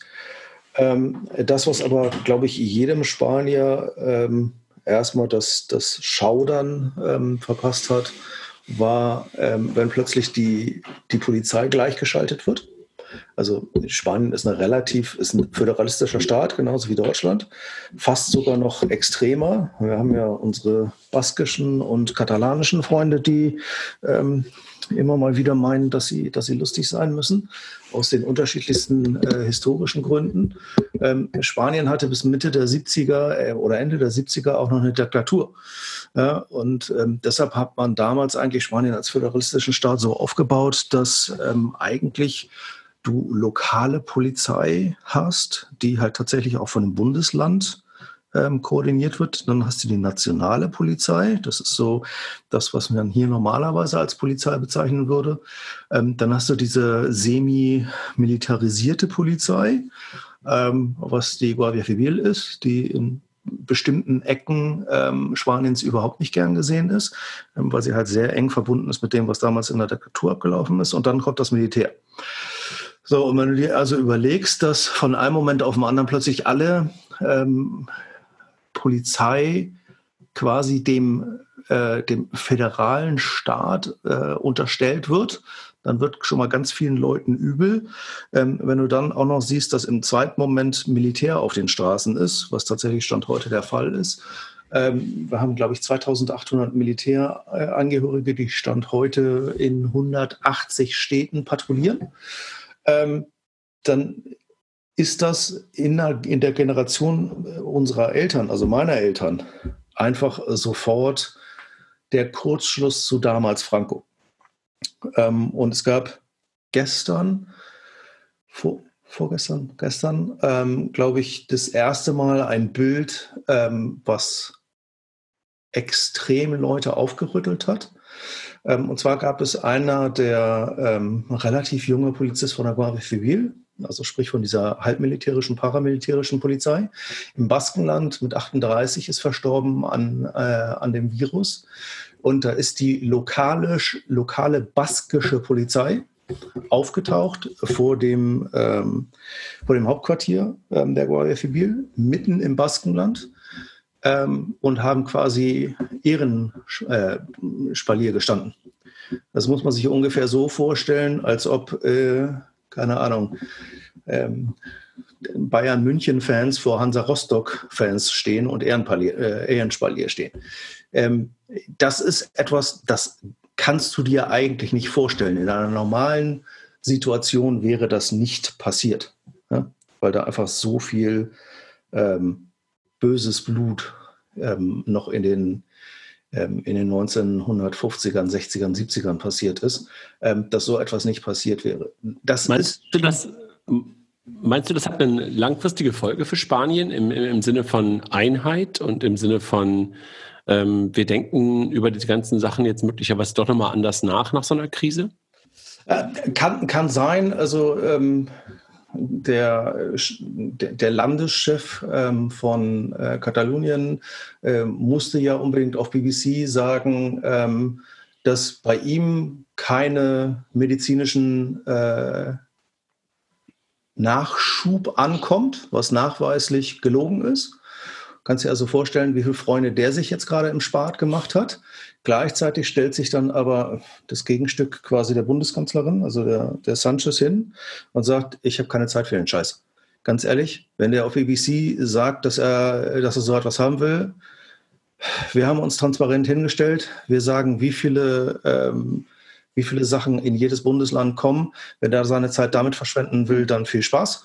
Ja, ähm, wir sind dabei, hier uns gegen diesen äh, Virus äh, durchzukämpfen da werden schon dem einen oder anderen einfach mal die Hosen runtergelassen, ja, die Politik spielen wollen. Ähm, ob das jetzt tatsächlich nachhaltig eine Änderung sein wird, weiß ich nicht.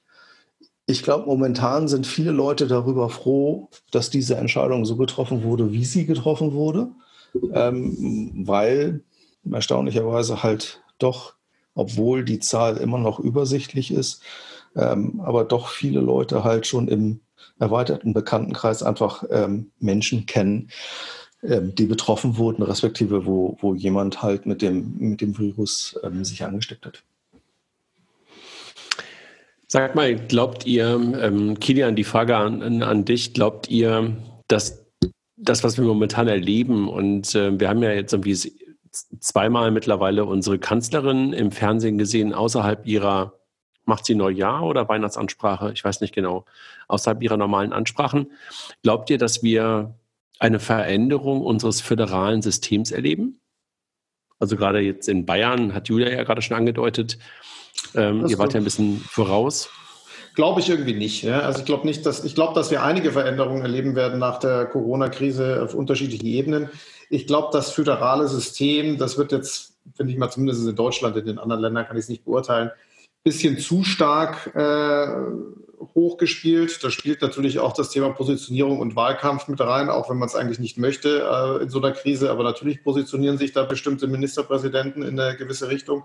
Also ich glaube nein. Auch das, was jetzt rauskam, ich habe mich irgendwie diese Diskussion in der Telefonkonferenz von den Ministerpräsidenten, wo es ja angeblich den großen Streit gab und äh, Söder auflegen wollte oder wie auch immer, ich danach auch gefragt, der genau Söder Unterschied. meinst du, ja? Hm? Söder Laschet. Ja, ja, genau, Söder Laschet. Äh, und ähm, wo es dann, wo dann die große Frage war, was hat, was ist jetzt eigentlich der Riesenunterschied? Ja, da musste ich dreimal lesen, was der Unterschied zwischen Kontaktverbot und der bayerischen Variante ist. Also ich glaube, nein, das wird sich da, dafür reicht es nicht. Ja, und ich weiß auch nicht, ob es zwingend sein muss. Seht ihr das anders? Also glaubt ihr, dass es da irgendwie einen, einen, Change gibt, dass wir möglicherweise gerade beim Thema Bildung, haben wir ja gerade schon drüber gesprochen, und beim Thema Digitalisierung und sowas, plötzlich ähm, das Gefühl haben, dass mit so zentralen Ansagen plötzlich auch etwas schneller funktionieren kann? Jochen, Miriam oder sowas, wie, wie seht ihr das? Fang ich mal an. Fang mal an. Gute Frage. Ich glaube es am Ende des Tages nicht, weil ähm, das ist, da sind wir doch zu dezentral und jetzt der, der wenn ich, wenn ich mir anschaue, was äh, ähm, es in anderen zentralen äh, Demokratien ist, also beispielsweise Frankreich, ähm, das ist jetzt irgendwie auch nicht so, dass das irgendwie da wahnsinnig besser läuft und dass man äh, sagt, okay, wir haben da einen riesen Nachteil. Also am Ende des Tages raufen sich zusammen, ob es jetzt Ausgehverbot oder Kontaktverbot heißt, pff, das ist eher Gesichtswahrung für den einen oder anderen. Ähm, aber, aber die Konsequenz ist auch die gleiche. Die Frage ist, ist das wirklich ein Nachteil? Also in, in der aktuellen Situation bin ich mir da gar nicht so sicher, wenn man sehr föderal entscheiden kann, was jetzt gerade für das Bundesland am wichtigsten und am sinnvollsten erscheint. Natürlich in Absprache und mein Eindruck ist der, ähm, dass es natürlich den einen oder anderen gab, äh, vielleicht jetzt Bayern, der so ein bisschen vorgeprescht ist, aber auch da gab es, wie ich fand, gute Gründe durch die Nähe an Österreich und Italien und in anderen Bundesländern eben nicht. Ähm, und man ist ja auch dann letztendlich dann, man hat ja auch ein, ein mehr oder weniger einheitliches Regelwerk am Ende gefunden. Und ähm, ja, es braucht eine Kanzlerin oder Kanzler wie, wie Merkel, die in der aktuellen Situation, wie ich finde, und ich bin kein CDU-Fan, aber hervorragend reagiert und auch regiert. Ähm, da gibt es, glaube ich, nur wenig Menschen, die das in, in dem Format können, aber ähm, ich würde jetzt deswegen nicht pauschal sagen, irgendwie das föderale Prinzip ist irgendwie schwierig oder doof oder hinderlich. Miriam, wie siehst du das? So aus Berlin, wo es ja irgendwie ein bisschen länger gedauert hat.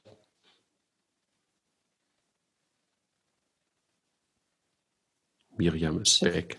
Ach, sorry, bin ich jetzt wieder da? Okay, sorry, ich habe gerade was geredet und nein, aber als, also das ist schön, wenn man im Westdeutschland lebt. Ja, ist, ich benutze das Wort immer gerne. Ich komme ja eigentlich auch aus dem, weil ich es immer ganz lustig, als ich nach Berlin gezogen bin, vor 17 Jahren haben immer alle von Westdeutschland gesprochen. Und es ist in der Tat manchmal so, gerade beim Bildungssystem, ist es manchmal, finde ich, Berlin eine Katastrophe. Das ist meine Meinung. Und deshalb, ich würde mir wünschen, dass das äh, nicht mehr äh, Ländersache ist, sondern Bundessache. Also und ich meine, der Bund hat letztes Jahr diesen 5 Milliarden Euro für diesen Digitalpakt freigegeben was ist damit erreicht worden? Man, ist, man hat fast nichts damit erreicht. Und deshalb, ich glaube ehrlich gesagt, es bringt nichts. Also du hast zwar einige Bundesländer, die da wahrscheinlich besser aufgestellt sind als andere, aber um da eine einheitliche Lösung zu bekommen und das Thema Bildung nach vorne zu bringen, müssen wir eigentlich das Ganze auf Bundesebene ziehen. Also deshalb glaube ich, an manchen Stellen wäre das schwer notwendig. Und das Thema hier, Corona, wird es zeigen, weil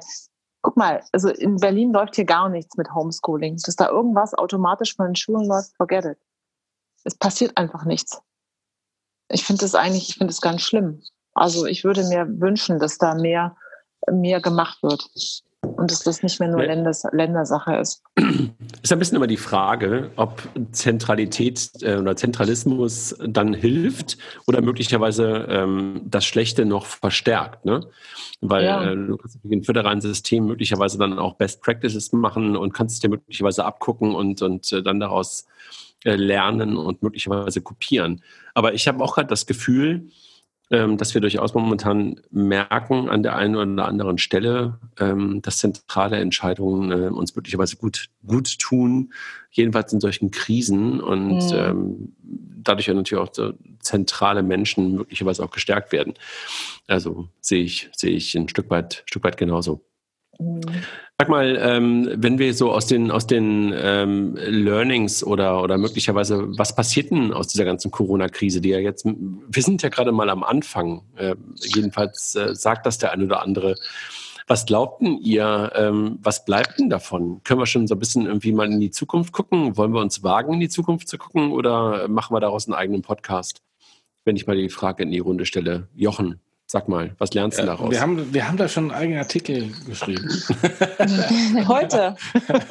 ich weiß gar nicht, wann der kommt, aber den können wir dann irgendwie auch mal raushauen. Also ich glaube, vielleicht können wir dann einen separaten Podcast machen, oder wenn man es vielleicht zusammenfasst. Ich glaube, wir haben, wir werden ein, eine wahnsinnige äh, Problematik in der Wirtschaft, Weltwirtschaft äh, ähm, äh, gehen. Und das wird eine Marktbereinigung äh, herbeiführen von, von den Unternehmen, die schon lange so ein bisschen angeschlagen waren, sowohl richtig große Unternehmen als auch natürlich Startups. Ähm, man sieht es ja auch an Vapiano, die sofort pleite äh, Maredo gerade auch. Und Maredo, genau, wobei das, ich wusste nicht, dass sie auch so Probleme haben. Ähm, und, ähm, und es wird, wie immer, auch aus einer Krise wird es ähm, ein paar Gewinner geben, äh, die sich schnell anpassen können und, ähm, und das Beste draus machen werden. Ich glaube, im Moment ähm, werden das, wenn wir mal im Fintech-Bereich anschauen, die ganzen Landing-Startups sein, äh, weil ähm, im Moment ist äh, Kredit äh, und Liquidität das Wichtigste. Ich habe hier auch unsere schöne äh, Flasche, die wir auf der, äh, ich glaube, PEX oder bei der PEX, weiß gar nicht, hatten so eine Glasflasche, äh, diese, diese, wie heißen die, Soul Bottles, wo drauf immer steht, schön liquide bleiben. Immer schön liquide bleiben. Habe ich schon den ganzen Tag getrunken und mich daran gefreut, mhm. nach dem Motto, das stimmt, mehr denn je. Aber auch Online-Payment. Ich meine, wir sehen es ja auch, ich meine, bei WaitPay ist es, wir sehen manche unserer Kunden da, die profitieren echt in der Krise. Ich kann jetzt immer den Namen nicht sagen. da gibt es welche, die machen echt mehr Umsatz. Und es gibt aber natürlich auch welche, gerade im Travel-Bereich, da läuft es gar, da ist nichts mehr. Das ist komplett eingebrochen. Aber je nachdem, wie du dein Portfolio hast und wenn du einfach siehst, im stationären Handel geht jetzt kaum mehr was, außer im Lebensmittel- und Drogeriemarktbereich. Der Rest ist jetzt alles nach online abgewandert und äh, die, die, ich sag mal, die Zahlen stagnieren ja gar nicht im Onlinehandel. Es ist ja nicht so, dass die stark einbrechen. Also wir sehen keinen großen Einbruch im Moment. Es ist nur eben dort in den Branchen, die eben davon betroffen sind. Dort sehen wir einen Einbruch. Aber nicht bei den find, anderen Kunden. Ich finde es ganz, also dass es Verlierer und Gewinner geben wird, das, das, das ist klar und, und es wird auch dramatisch. Und ich muss auch dazu sagen, ähm, der Artikel, der dann bald kommt, da habe ich es auch nochmal gesagt, das ist, glaube ich, auch nicht die Zeit, um Fingerpointing zu machen und zu sagen, naja, das war doch klar ich glaube, in so eine Krise war nicht klar und ähm, da kann man auch sich schlecht darauf vorbereiten. Ähm, nichtsdestotrotz, ja, es wird, es gibt jetzt schon Unternehmen, die profitieren und jetzt schon Unternehmen, die eben äh, das Gegenteil eben nicht davon profitieren und ähm, ja, hm. äh, ihren Dienst Aber einstellen müssen. Aber was ich interessanter finde, den Satz, äh, ähm, ich bin gespannt darauf, wer sich nach dieser Krise wirklich neu erfinden wird. Weil oder, auch das, nicht. oder auch nicht. Oder auch nicht, ja klar. Oder auch nicht, ja klar. Also, aber mhm. ich glaube, aber, da, da wird es vielleicht noch oder hoffentlich noch die eine oder andere Überraschung geben. Aber glaubt ihr, glaubt ihr momentan, also Kilian ist ja derjenige, der das, ähm, also in unseren Diskussionen, die wir, die wir vorher, jetzt nicht im Podcast heute, aber so ein bisschen geführt haben, immer sagte so, hey, lass mal ein bisschen irgendwie auf, auch auf dem Teppich bleiben und relativieren und sowas. Aber glaubt ihr, dass wir gerade in, in einem game-changing Moment sind und wo wirklich die Karten gerade neu gelegt werden? Oder ist das etwas, was wie ein Schnupfen, blöder Vergleich, weiß ich, ähm, ist, der wieder vorbeigeht und wir machen einfach in drei Monaten weiter wie vorher? Mhm. Nee, wir kriegen einen Wahnsinn. So hat Julian das aber auch nie gesagt. Nein, das weiß ich. ich sage da nichts zu. ich glaube, das sagt auch schon irgendwie das Wort sehr. Also jeder spricht von Krise und Krise bedeutet immer im Allgemeinen, dass es ähm, irgendeinen Wendepunkt darstellt, äh, der so eine entscheidende ähm, Situation herbeiführt, die ähm, ja zu bewältigen gilt. Und ich glaube, da, da werden die Karten in jedem Fall neu gemischt. Das glaube ich auch. Die Welt wird eine andere sein. Alleine schon, weil einfach ganz, ganz viele Menschen, also ganz viele Unternehmen Insolvenz anmelden werden. Das ist total traurig, aber ich glaube, es wird so sein. Es wird eine Massen, es wird also, es wird viel mehr Arbeitslose geben. Das heißt, es ist auch weniger Geld im Markt. Dadurch werden die Immobilienpreise wieder sinken. Also ich glaube schon, dass, dass es einen riesen Impact haben wird auf sehr, sehr viele Dinge in unserem Leben. Aber was interessant, ich glaube durchaus auch, dass, dass es gehen jetzt verstärkt Leute in den, in den Onlinehandel rein, also auch Neukunden können wir sehen, die vorher noch nicht gekauft haben.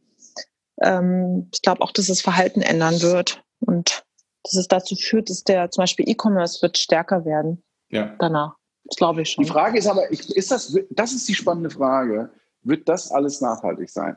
Wir sehen die Transaktionszahlen Contactless Payment im Handel steigen, zweifelsohne. Mhm. Wir sehen, im E-Commerce passiert notgedrungen auch eine ganze, ganze Menge mehr. Das ist alles richtig. Aber die Frage, die ich mir stelle, ist, ist das am Ende wirklich nachhaltig? Also das, da, da bleibt was hängen, keine Frage. Aber ich bin mir noch nicht so sicher, wenn ich solche Sätze höre, die Welt wird eine andere sein. Ja, klar, die Welt ist immer irgendwie eine andere und ja. diese Krise ist wirklich mega. Da brauchen wir nicht drüber zu diskutieren. Aber wenn man so manche Zukunftsforscher liest, dann glaubt man in, in einem Jahr, sind ja. wir wie ausgewechselt. Star Trek ja. und, und äh, keine Ahnung. Ja. Also ich glaube, wir werden immer noch zum Finanzamt müssen und wir werden immer noch irgendwie einen Abfuck bei der Steuererklärung haben. Aber, und, aber, aber, aber Mike, wenn du dir die letzten Krisen anguckst, die Krisen 2001, die Krisen 2008, das sind die, die wir alle bewusst in unserem Berufsleben schon erlebt haben. Dann ist natürlich so eine Krise nicht von einem Tag auf den anderen eine andere Welt, aber nachfolgend ist die Wirtschaftswelt und unsere Nutzungswelt jedes Mal eine komplett andere gewesen. Haben wir jetzt gerade so einen Moment oder haben wir den nicht? Weil das ist für mich die, die spannende Frage und deshalb ist es auch, finde ich, eine, gerechtigte, äh, eine, eine gerechtfertigte Frage nach Gewinnern und Verlierern. Und damit meine ich ja gar nicht Unternehmen. Also Fingerpointing im Sinne von Unternehmen meinte ich ja mit dem Artikel auch gar nicht, sondern eher im Sinne von, was sind die Dinge, die wirklich jetzt gerade sich verändern und ähm, was geht daraus gestärkt vor und was geht daraus möglicherweise ganz, ganz geschwächt vor?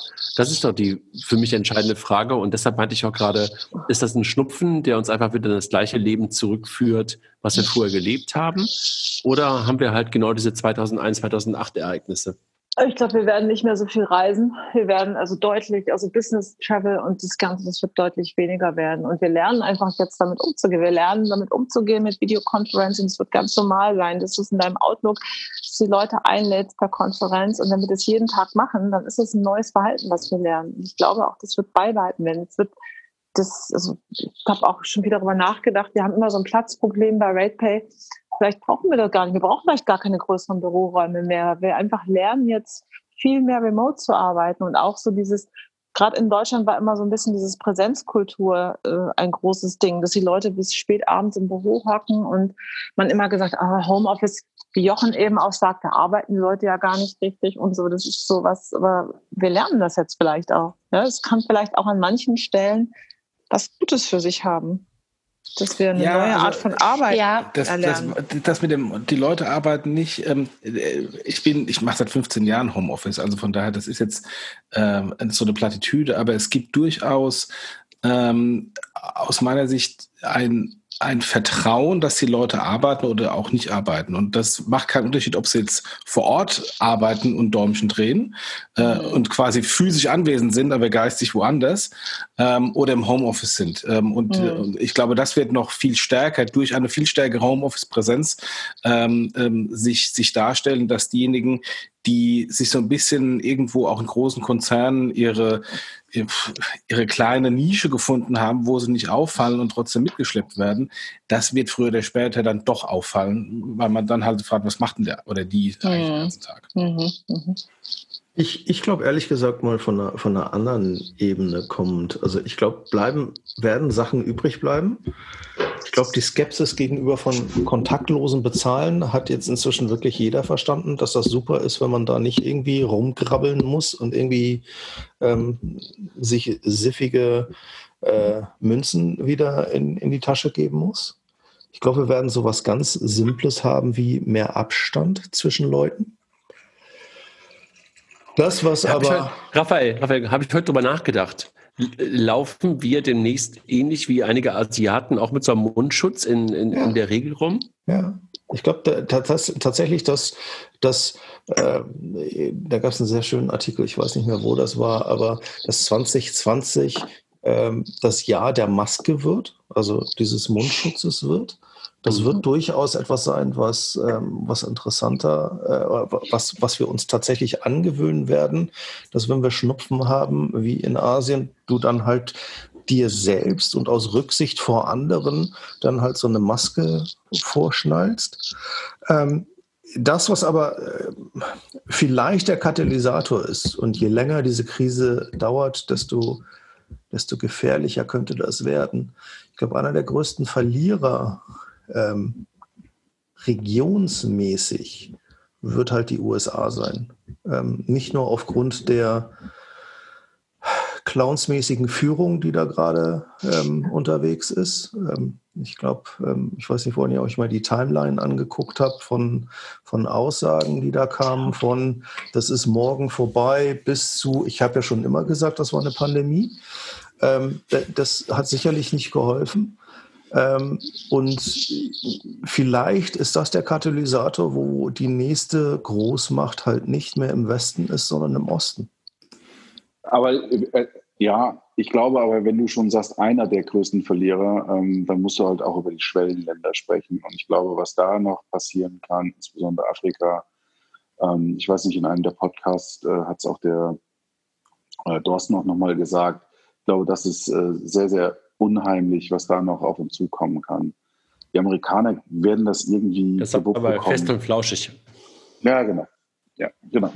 Ja, ähm, die, die, werden sich da durchnavigieren, aber guck dir, ich weiß nicht, ob ihr heute die Nachrichten gesehen habt, die FED hat sich hingestellt und gesagt, äh, whatever it takes, wir kaufen alles auf, was nicht bei drei auf dem Baum ist, es gibt kein Limit. Die Märkte haben das genau für keinen Moment geglaubt und weiter abgetankt. Hm. Also ich glaube, Geldpolitik ist momentan halt einfach auch am Ende ihres Lateins angekommen.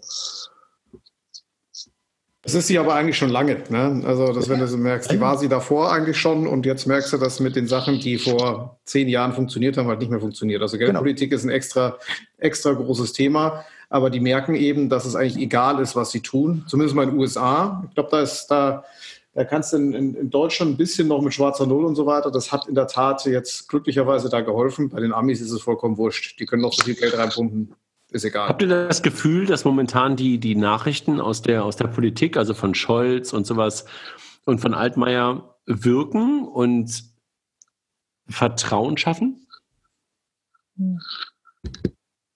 Also mein Vater ist selbstständig, der jetzt noch zwei, drei Jahre zu überbrücken hat. Und der verfolgt das sehr, sehr intensiv, sehr intensiv. Und der war, das ist jetzt nur ein einziges Blitzlicht, was ich habe, ähm, der wirkte aber durchaus, ja, da kommt was. Und es scheint auch, und, und mein Vater ist eigentlich immer jemand, der sagt, das dauert alles viel zu lange. Der war jetzt so. Ja, und nicht dein Vater, ne? Bitte? Sonst ja. wäre ja nicht dein Vater. Genau, so wäre nicht mein Vater. ähm, und er sagt halt, danke. Ähm, aber lange Rede, kurzer Sinn, ähm, der ist, äh, äh der wirkte optimistisch, dass und das Signal, das kam positiv an. Ah, ist nur ein Blitzlicht. Und? Was sagen die anderen? Miriam, du warst gerade, du warst gerade skeptisch. Ähm, sorry, jetzt war ich gerade abwesend. ich sagte gerade, du warst gerade skeptisch bei dem Thema ähm, Scholz und ähm, vertrauensvolle Aussagen. Also ich meine, man muss sich halt auch immer die Frage, wo kommt eigentlich dann dieses ganze Geld her, was im Moment versprochen wird? Woher soll das alles kommen? Das, das frage ich mich nur in dem das Moment. Das wird gedruckt? Ja? Genau. also, ich meine, eigentlich grundsätzlich finde ich gerade, äh, die Politik macht keinen schlechten Job. Ich will da auch nicht immer drauf. Im Moment, ich finde eigentlich, äh, dass da wieder mehr Zusammenhalt, dass man das Gefühl hat, da existiert jetzt wieder mehr Zusammenhalt. Und grundsätzlich finde ich, die Politik in Deutschland ist im Moment besser als vor vier Wochen. Weil man das Gefühl hat, es passiert wenigstens ein bisschen was. Und es gibt mehr Zusammenhalt. Aber vertraue ich dem? I don't know. Ich weiß eigentlich nicht, wo das alles herkommen soll. Wen, also es wird ja im Moment versprochen, alle werden gerettet. Wie soll das denn funktionieren? Das frage ich mich. Wie sollen denn alle gerettet werden? Also wenn ich, ich finde es schon krass, wenn du läufst hier durch Berlin, also wir eben diesen Spaziergang gemacht und mit meiner Tochter und wir haben gesagt, hey, guck mal, Mensch, auf dieses wohl Schaffen, können die alle überleben? Diese ganzen kleinen Geschäfte, die an nichts mehr, wo nichts mehr geht, ja? Wie soll das denn funktionieren? Was passiert denn da alles, wenn es Wochen so geht, wenn es Monate so geht? Wenn das, okay, wenn es in drei Wochen zu Ende ist, dann schafft man das vielleicht. Aber Ja, was aber ist, das ist ja das utopisch. Jetzt, ja, eben, aber was genau? Wenn das jetzt eben über Monate so geht. Das sind so viele Existenzen, die da eigentlich die gerettet werden müssen. Ich frage mich, wie das eigentlich funktioniert, weil das ist mir eben unklar und deshalb ist, fehlt mir da im Moment auch das Vertrauen. So, und äh, wenn ich mir anschaue, was wir nach der, nach der letzten Krise durchgemacht haben, mit, den, mit Griechenland, mit ähm, Spanien, Portugal, Irland, äh, wo vor der Krise Italien, also vor der jetzigen Krise Italien schon immer so ein bisschen Wackelkandidat war und wie dramatisch jetzt die italienische Wirtschaft ähm, runterbricht. Ähm, ich weiß nicht, Äh, uns geht's ja eigentlich relativ gut als Volkswirtschaft in Deutschland und wir haben, kratzen uns schon am Kopf und sagen, wie klappt denn das eigentlich danach? Ja. Aber wie klappt es denn dann auch aus europäischer Sicht, auch mit dem Euro, mit Ländern, gerade wie in Italien, die, die riesen Volkswirtschaften sind, die jetzt qu- quasi am Boden da niederliegen? Ähm, d- also ich, ich, das, das Gute, also das Schlechte ist, dass das halt eine globale äh, Thematik ist und das natürlich da die Engländer genauso betrifft wie die Chinesen Mhm. und die Amerikaner. Wobei die Chinesen, da, die haben vielleicht noch Glück, weil es nur so eine kleine regionale Thematik bei denen war. Ähm, aber ähm, also jetzt mal nach vorne blickend, ähm, ich wundere mich nicht, dass die Börse so crasht und ich glaube auch, sie wird noch weiter crashen. Hm. Was sagt der Rest dazu? Ja, ich glaube, da könnte man jetzt noch lange Ausführungen machen. Ähm, also ich würde nur mal zwei Aspekte reinnehmen. Ich glaube, dass mh, wie oft die Wahrheit so irgendwo dazwischen liegt. Ich glaube, das große Wort, alles wird sich ändern, da glaube ich nicht dran. Das ist auch nicht meine Erfahrung aus 2007, 2008. Da hat sich, haben sich manche Sachen geändert, manche Sachen aber auch überhaupt nicht. Das Aber hast du nicht das Gefühl, ganz, ganz kurz, Kilian, hast du nicht das Gefühl, dass dort genau in diesen Momenten große neue Unternehmen entstanden sind, die man davor nicht ernst genommen hat? Klar, also das passiert auf jeden Fall. Das ist für mich jetzt noch kein Gamechanger, sondern es werden neue Opportunities kommen und die wie in jeder Krise entstehen. Das ist 2001 passiert, 2007, 2008 ist das passiert. Das wird jetzt auch passieren. Ne? Also das nächste, die nächste große Riesenbude wird vermutlich in den nächsten vier bis sechs Wochen gegründet. Das wissen wir noch nicht, aber genau das wird passieren. Also da bin ich dabei. Ähm, ist es noch ein, ist es ein Gamechanger für unser ganzes Leben? Nein. Ist der Zunahme des, des Onlinehandels ein Gamechanger? Glaube ich auch nicht. Es beschleunigt, ja, es wird manche Sachen äh, beschleunigen, ähm, wie Digitalisierung und, und manche Themen. Es wird auch als damit Brandbeschleuniger für bestimmte Entwicklungen wirken, die wir eh schon hatten. Die gehen jetzt einfach schneller. Ähm, also äh, Homeschooling kriegt, wird schneller gehen, wie gesagt, Digitalisierung wird schneller gehen, Online-Business wird schneller gehen. Das sind aber keine Gamechanger meiner Meinung nach. Es wird massiv beschleunigt. Das glaube ich schon. Und findest du, Beschleunigung ist kein Gamechanger? Nee, Gamechanger ist, wenn das Spiel komplett neu gespielt wird. Das, das, das E-Commerce-Spiel spielen wir schon. Ne? Das, auch das Homeschooling-Spiel spielen wir schon. Vielleicht noch nicht intensiv, aber es wird, schon, es wird schon gespielt. Auch das Digitalisierungsspiel machen wir auch schon. Wir haben jetzt vielleicht zwei, drei Level übersprungen äh, nach der Krise und kommen da rein. Das andere Thema, was, was Jochen gerade angesprochen hat, ist ein ganz, ganz anderes Thema. Was machen wir mit den Ländern, die jetzt wie Italien, vielleicht wahrscheinlich auch Spanien, die massiv von dieser Krise getroffen werden ja, und die davor schon wackelig waren? Ja, so, wo man gesagt hat, Gott sei Dank hat man sich mit Italien noch einigermaßen durchlaviert. Das wird, dafür wird es eine Katastrophe werden. Also das wird eher geopolitisch eine Katastrophe werden. Ja, nicht für unser Day-to-Day-Thema, sondern auf einer, auf einer anderen Ebene. Da, also das Italien-Thema ist eher ein Gamechanger, aber auf einem anderen Leben, auf einem anderen Level.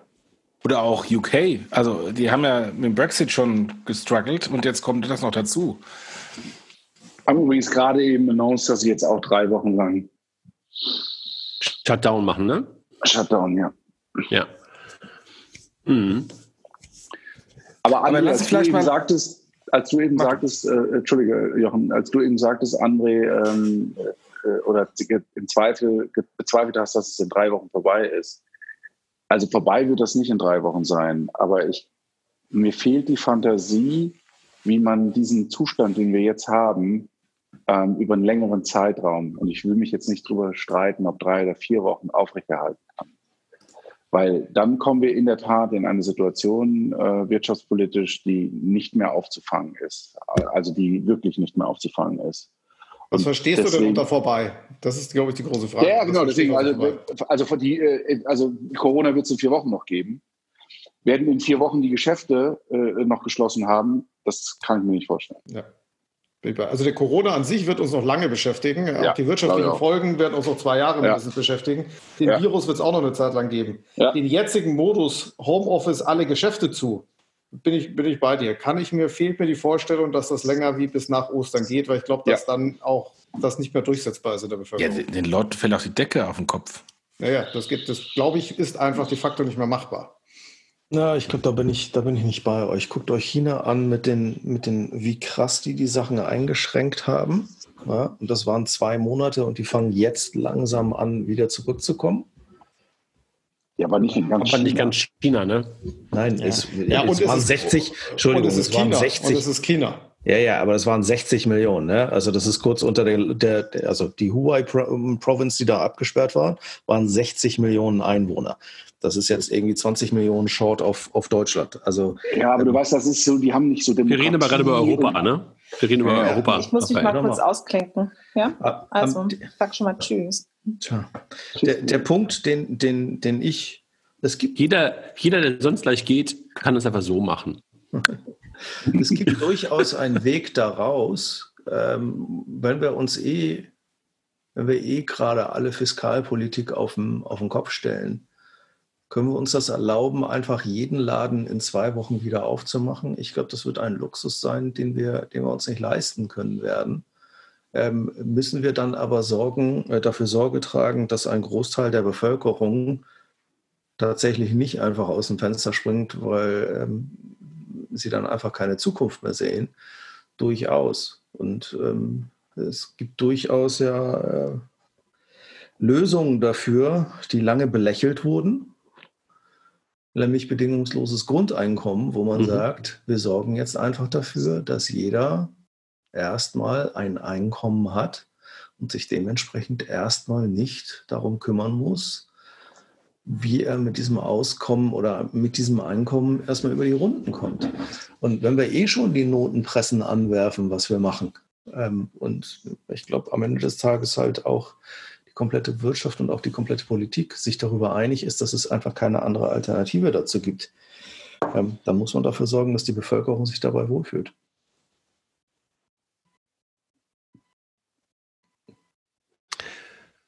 Steile These.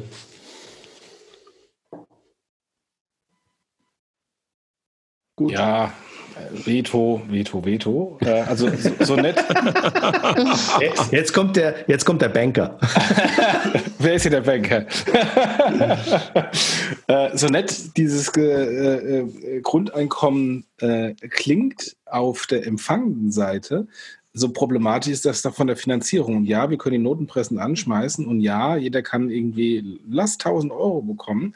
Aber in dem Moment, wo die Notenpressen so angeschmissen werden, dass jeder 1000 Euro bekommt und ähm, wir aber hier gleichzeitig eine Massenarbeitslosigkeit haben, dann ist die 1000 Euro halt dann auch nichts mehr wert, weil wir dann gleich eine massive Inflation bekommen.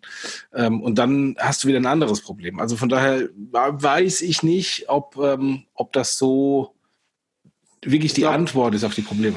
Ich glaube, die Diskussion ist eher, Notenpresse wird sowieso ankommen. Ob du jetzt, äh, genau. ob du jetzt daraus ein Grundeinkommen machst oder jedem Freelancer 10.000 Euro gibst oder was mhm. auch immer, das ist, glaube ich, so ein bisschen, da, darüber kannst du wahrscheinlich diskutieren. Am Schluss wird sowieso der Markt massig mit Kohle geflutet. Ne? Ja, also Helikoptergeld ja, für jeden oder Helikoptergeld? Ja. Genau, also machst du also die Frage ist eher, machst du es populistisch wie Trump und sagst, jeder kriegt einen Tausender, was am Schluss auch null hilft, ja, null, aber so, der Tausender ist ja sofort weg. Die eine Hälfte in der Kneipe, die andere Hälfte hält drei, vier Wochen. Oder jeder Selbstständige 10.000 Euro oder 9.000 bei uns bekommt und vielleicht äh, jemand anders Krediterleichterung, der dritte sowas. Das ist eher beim einen ein bisschen mehr gesteuert, beim anderen wirklich Helikopter. Ja, und Helikopter sehe ich jetzt eher Trump ist Helikopter. Das, was, was hier ja. jetzt passiert, ist nicht Helikopter, weil es ein bisschen gesteuerter ist. Wo ich eher ein Fan davon bin, ist ein bisschen mehr zu steuern, als wie zu pauschalisieren.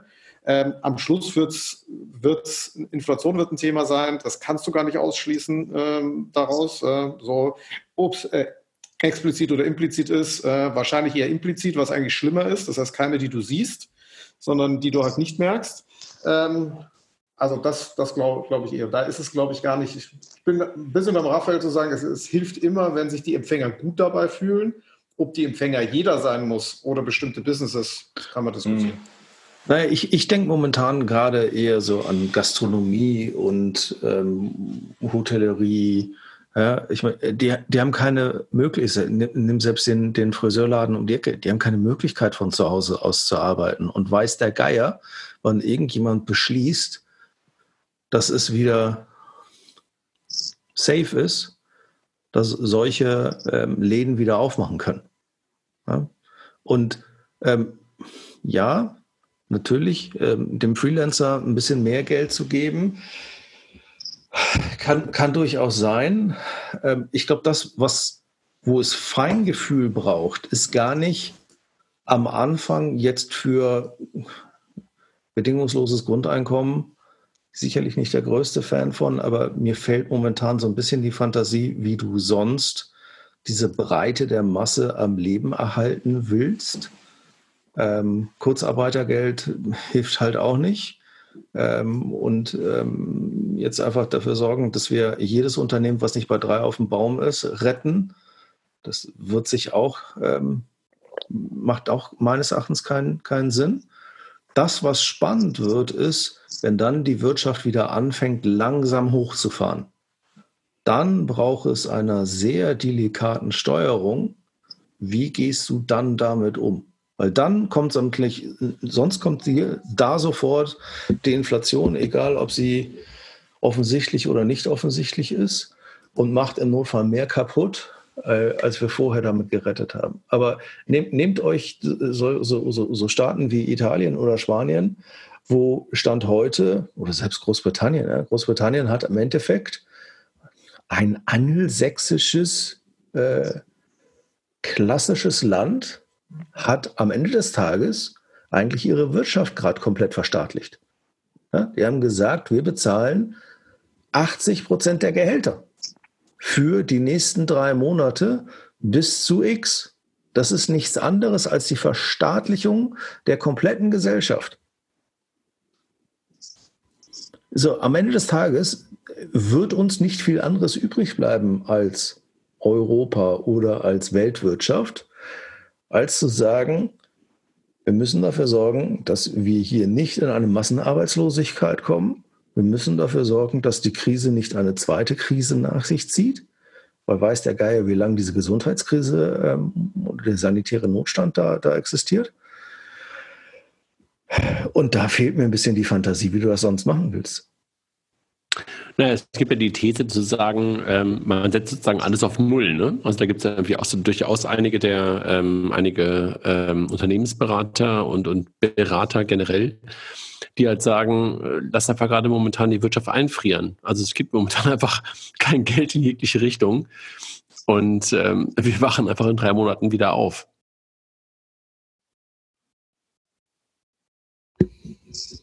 Fehlt mir jetzt, da fehlt mir die Fantasie. Nicht, kann ich intellektuell nicht folgen. Ja, ich habe auch gerade überlegt. Ich liegt vielleicht auch am später, dass es später am Abend ist. Äh, nee, äh, so, so, so, muss man wahrscheinlich erstmal ein bisschen tiefer verstehen, was das funktioniert. Was machen denn die, drei, die Eingefrorenen dann in den drei Monaten? Also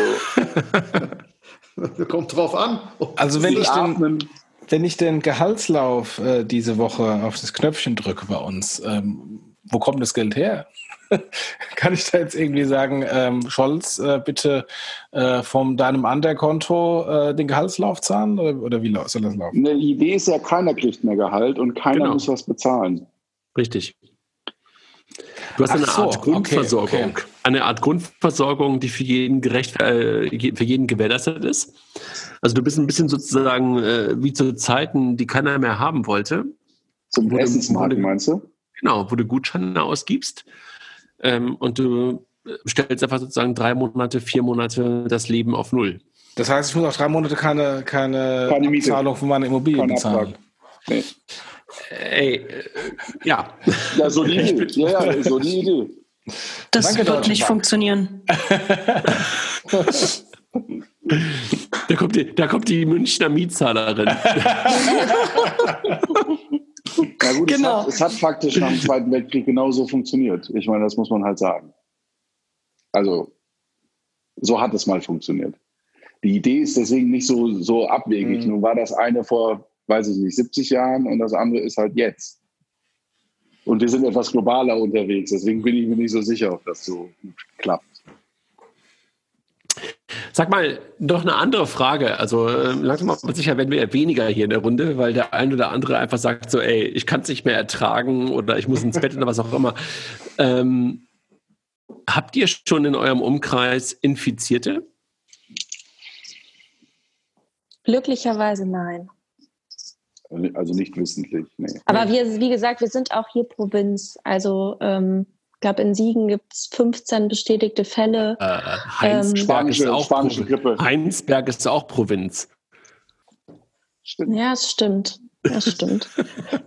Also das stimmt, wir sind auch hartes, hartes, hartes Grenzgebiet hier. Nee, aber Siegen hat äh, 15 bestätigte Fälle und äh, keiner davon ist ähm, in äh, Krankenhausbehandlung gewesen bisher. Also von daher, ähm, von diesen 15 Leuten kennen wir auch glücklicherweise keinen.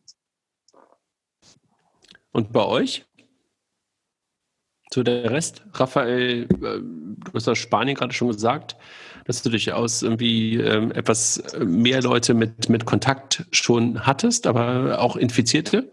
Naja, also erwarteter Bekanntenkreis ja. Und ähm, André, wir hatten heute Morgen einen Call mit jemandem, der in New York saß und der Mhm. fest davon ausgeht, dass er auch infiziert ist. Er darf nur nicht getestet werden, weil ihm noch nicht so schlecht ist, ähm, dass er ins Krankenhaus darf.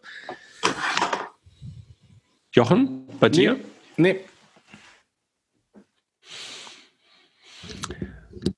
Also ich habe ein paar positiv getestete hier, also einfach ähm, in der Umgebung, aber ähm, auch im direkten Umfeld auch noch nicht. Also jedenfalls niemand, der momentan irgendwie in Quarantäne wäre oder sowas.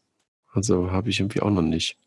Ja, wir haben, wir haben äh, zwei äh, in äh, Selbstquarantäne, ähm, die aus Südtirol kamen, wo wir Mhm. nicht wissen, ob die, ähm, ob die äh, erkrankt sind. Und mittlerweile ist es mit den Tests ja auch nicht mehr so leicht. Äh, da muss der wirklich schon fast krankenhausreif Ich habe äh, ja, sein.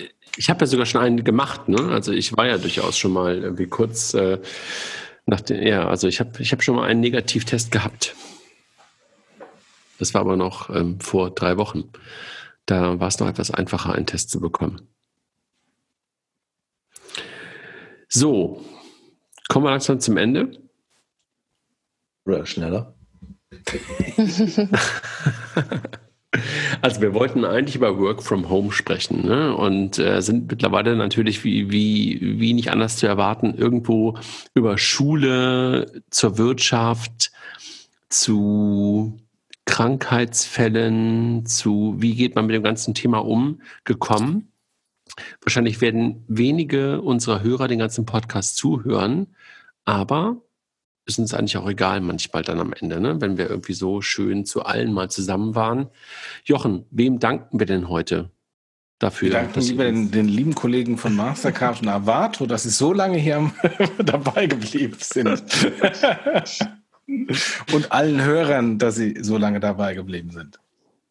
Ich bin echt mal gespannt, äh, wenn wir irgendwie in sechs Wochen oder sowas irgendwie nochmal einen Podcast machen, alle gemeinsam, ähm, was dann wirklich dabei rausgekommen ist und wo wir gerade stehen. Und ähm, wirklich gespannt, ob das ganze Thema nachhaltig etwas verändert und ähm, wo wir in sechs Wochen stehen. Also ich weiß nicht, wie es euch geht, aber ich bin momentan irgendwie, ich habe noch nicht das Gefühl, dass ich irgendwie wüsste, wie es genau weitergeht. Also ich bin irgendwie echt ein bisschen nur, Ja, es geht auf jeden Fall weiter, wie es nach jeder Krise weitergegangen ist, auch wie es nach dass es weitergeht, Jochen, da bin ich, da bin ich auch super optimistisch. Aber wie, habe ich ja gesagt. Ich habe nicht gesagt das, sondern wie. Und, Und wo wenn man, stehen. wenn man das wie wüsste, wär, wüsste man genau, wie die Bör- Börse sich ähm, entwickelt und äh, würde sie vor- die richtigen Startups gründen. Ähm, äh, meine, meine klare von These. irgendwelchen Banken jetzt Wetten. Genau, genau. Nee, meine, meine These ist, wir kriegen viel mehr Digitalisierung, äh, da gibt es ganz eindeutige Gewinner und ich glaube aber auch, das habe ich auch in einem Artikel ja auch äh, geschrieben, ich glaube auch, dass ähm, viele so Hobbyprojekte, ähm, jetzt nochmal auf den Fintech-Bereich rüberzugehen, äh, eingestellt werden ähm, und es dafür sorgt, dass viel mehr äh, Fintech-Bankkooperationen kommen, weil äh, die Banken gar nicht in der Lage sind, so schnell die ganzen Herausforderungen in-house zu machen und, ähm, und dann auf die Speedboats zurückgreifen, die Fintechs sind. Das ist eine steile These. Ich weiß nicht, ob es stimmt. Nee, ähm, so steil ist die nicht. Würde ich mal, würde ich mal eingehen, würde ich mal äh, ein paar, paar Euro draufsetzen. So stark, also wenn ich da mit dem einen oder anderen in dem einen oder anderen Bankverband in Berlin spreche, äh, zum dem einen oder anderen nationalen oder internationalen Payment, äh, der wird es natürlich total negieren, aber ähm, ich glaube, es wird trotzdem passieren. Mike, was glaubst du? Wo sind wir in sechs Wochen? Ja, im, was haben wir denn? Mai dann schon, oder? Müssten wir. Ja, im Homeoffice. Äh, Im Homeoffice. Äh, ohne Witz, äh, die, die Entwicklungen sind momentan mega so dynamisch und jeden Tag passiert irgendwie was. Ähm, ich, tu mich, ich, ich will da gar keine Prognose abgeben. Ich bin zuversichtlich, oder äh, was heißt zuversichtlich? Optimistisch, etwas optimistischer, dass wir ähm, eine Entschärfung der Situation haben, dass äh, das Leben vielleicht wieder etwas normaler ist. Wir werden sicherlich nicht den Status haben wie, wie vor sechs Wochen aber ich hoffe, dass wir uns diesem wieder annähern. Also. Nicole, gehst du wieder in den Kindergarten in sechs Wochen? Ähm, ich hoffe ja, aber ich glaube, dass wir weiterhin mit dieser variable Zeit ganz extrem spielen. Das ist, glaube ich, für keinen absehbar. Aber äh, was ich sehe, ist, dass ganz klar aus psychologischer Sicht, glaube ich, eine ganz äh, krasse Werteverschiebung stattfindet und ähm, dass sich da einfach viele Gewinner und Verlierer rausbilden aus dem, ähm, was die Leute danach einfach sehen und was die auch einfach fühlen. Ich meine, wir sind hier über 80 Millionen Menschen und jeder hat, glaube ich, diese Krise ganz anders wahrgenommen hat, ganz anderes Bedürfnisse und auch gerade der Fokus Politik ist gerade nochmal, ähm, ja, also sehr in den Fokus gerückt. Und ich glaube, dass ähm, ja dahingehend, glaube ich, noch äh, viel Veränderung stattfinden wird in den nächsten Wochen. Raphael, was, was sagst du? In sechs Wochen? Sind wir sechs Wochen älter. Ach komm. Das ist, das ist zu billig. Da kommst so lasse ich dich nicht raus. Nein, ich, also ganz ehrlich, das verändert sich hier auf 24-Stunden-Basis. Acht. Ich glaube nicht, dass wir in sechs Wochen durch sind damit. Ich mag pessimistisch sein, aber ich glaube, 2020 wird, wird uns damit, wird uns das ganze Thema noch länger beschäftigen. Hoffentlich ich, nicht in der also, Ausprägung wie jetzt. Ich, ich möchte einmal kurz einhaken. Vor ungefähr zwei Wochen saß ich mit Raphael in einem Büro. Und da sagte er mir, ich fliege am Sonntag nach Indien und Nein. darauf den Donnerstag, doch, doch, doch. Und Ach, darauf ja, den Donnerstag fliege ich in Urlaub nach Singapur. Und ich habe gesagt, du wirst Urlaub maximal an der Ostsee machen und in Indien sehe ich dich frühestens nächstes Jahr. Da hat er mich ausgelacht. Das stimmt. Und ich hasse es, wenn André recht hat. Wirklich. er hat und mir echt meinen Urlaub versaut. Und du würdest doch nicht mal mehr an die Ostsee kommen momentan. Doch, das schaffe ich. Nee. Ich habe einen Panzer. Das ist schwierig. Das ist schwierig, in der Tat gerade. Also ähm, aus MacPom werden gerade Berliner Autos wieder nach Hause geschickt.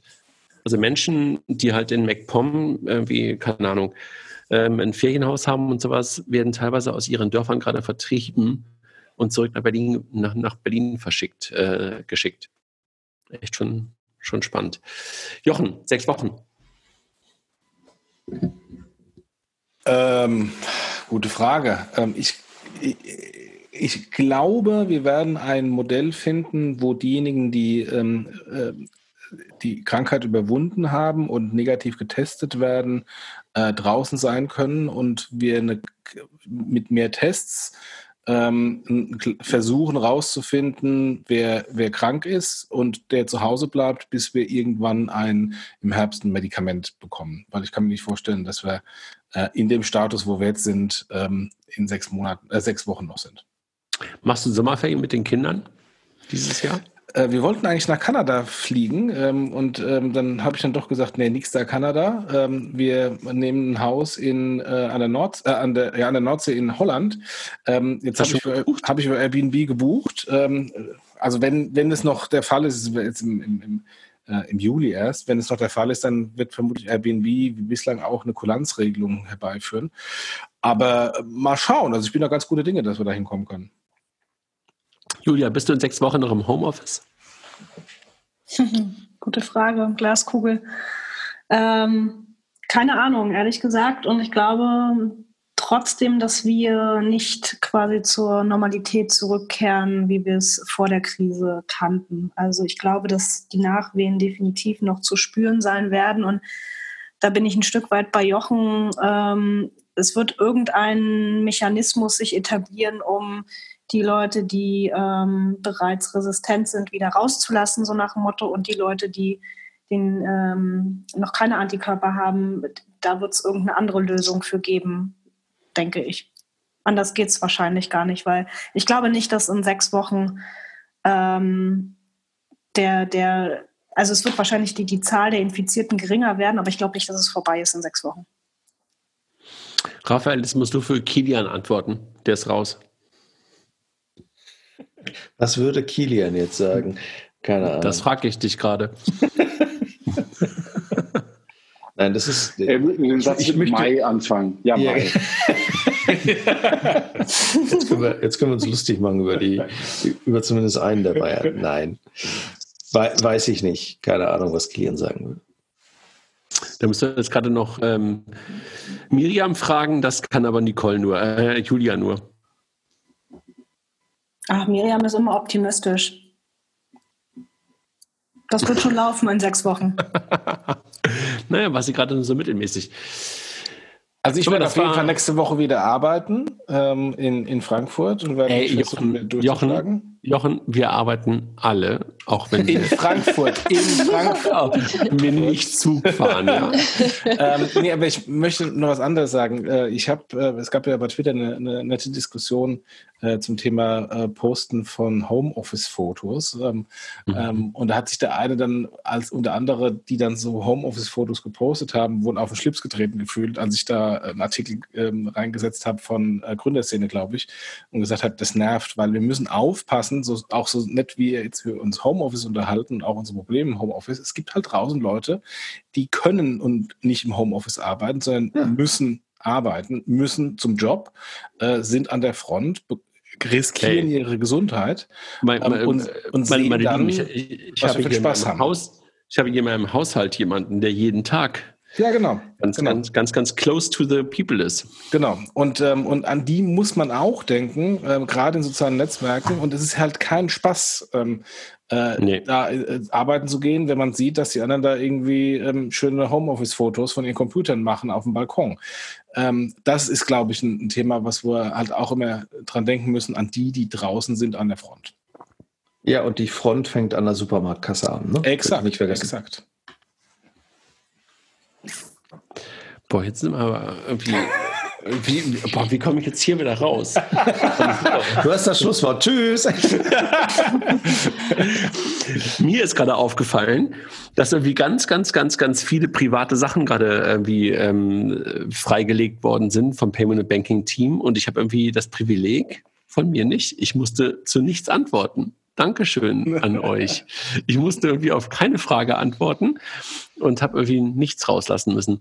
Nee, ähm, war echt ein langer Podcast und ähm, wirklich danke an alle, die irgendwie zugehört haben und sich das irgendwie mehr als mittlerweile fast zwei Stunden angehört haben. Fast zwei Stunden. Wir danken nochmal unseren Sponsoren und die kann Jochen am besten sagen, aber das sind Mastercard und ähm, Avato Financial Service. Ähm, Jochen hat sie schon zweimal gesagt, ich durfte es jetzt auch mal sagen. Danke so nochmal. Ist es nicht, das kannst du auch merken, oder? ich durfte ja nicht, ich habe letztes Mal irgendwie und so, ne?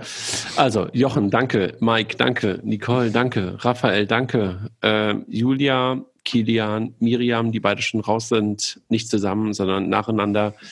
Ähm, ich habe gesagt, wir machen irgendwie den unendlichen Podcast heute. Ich habe noch 8%. Wir können sogar noch ein bisschen, aber ich glaube, alles gesagt, ne? Ja.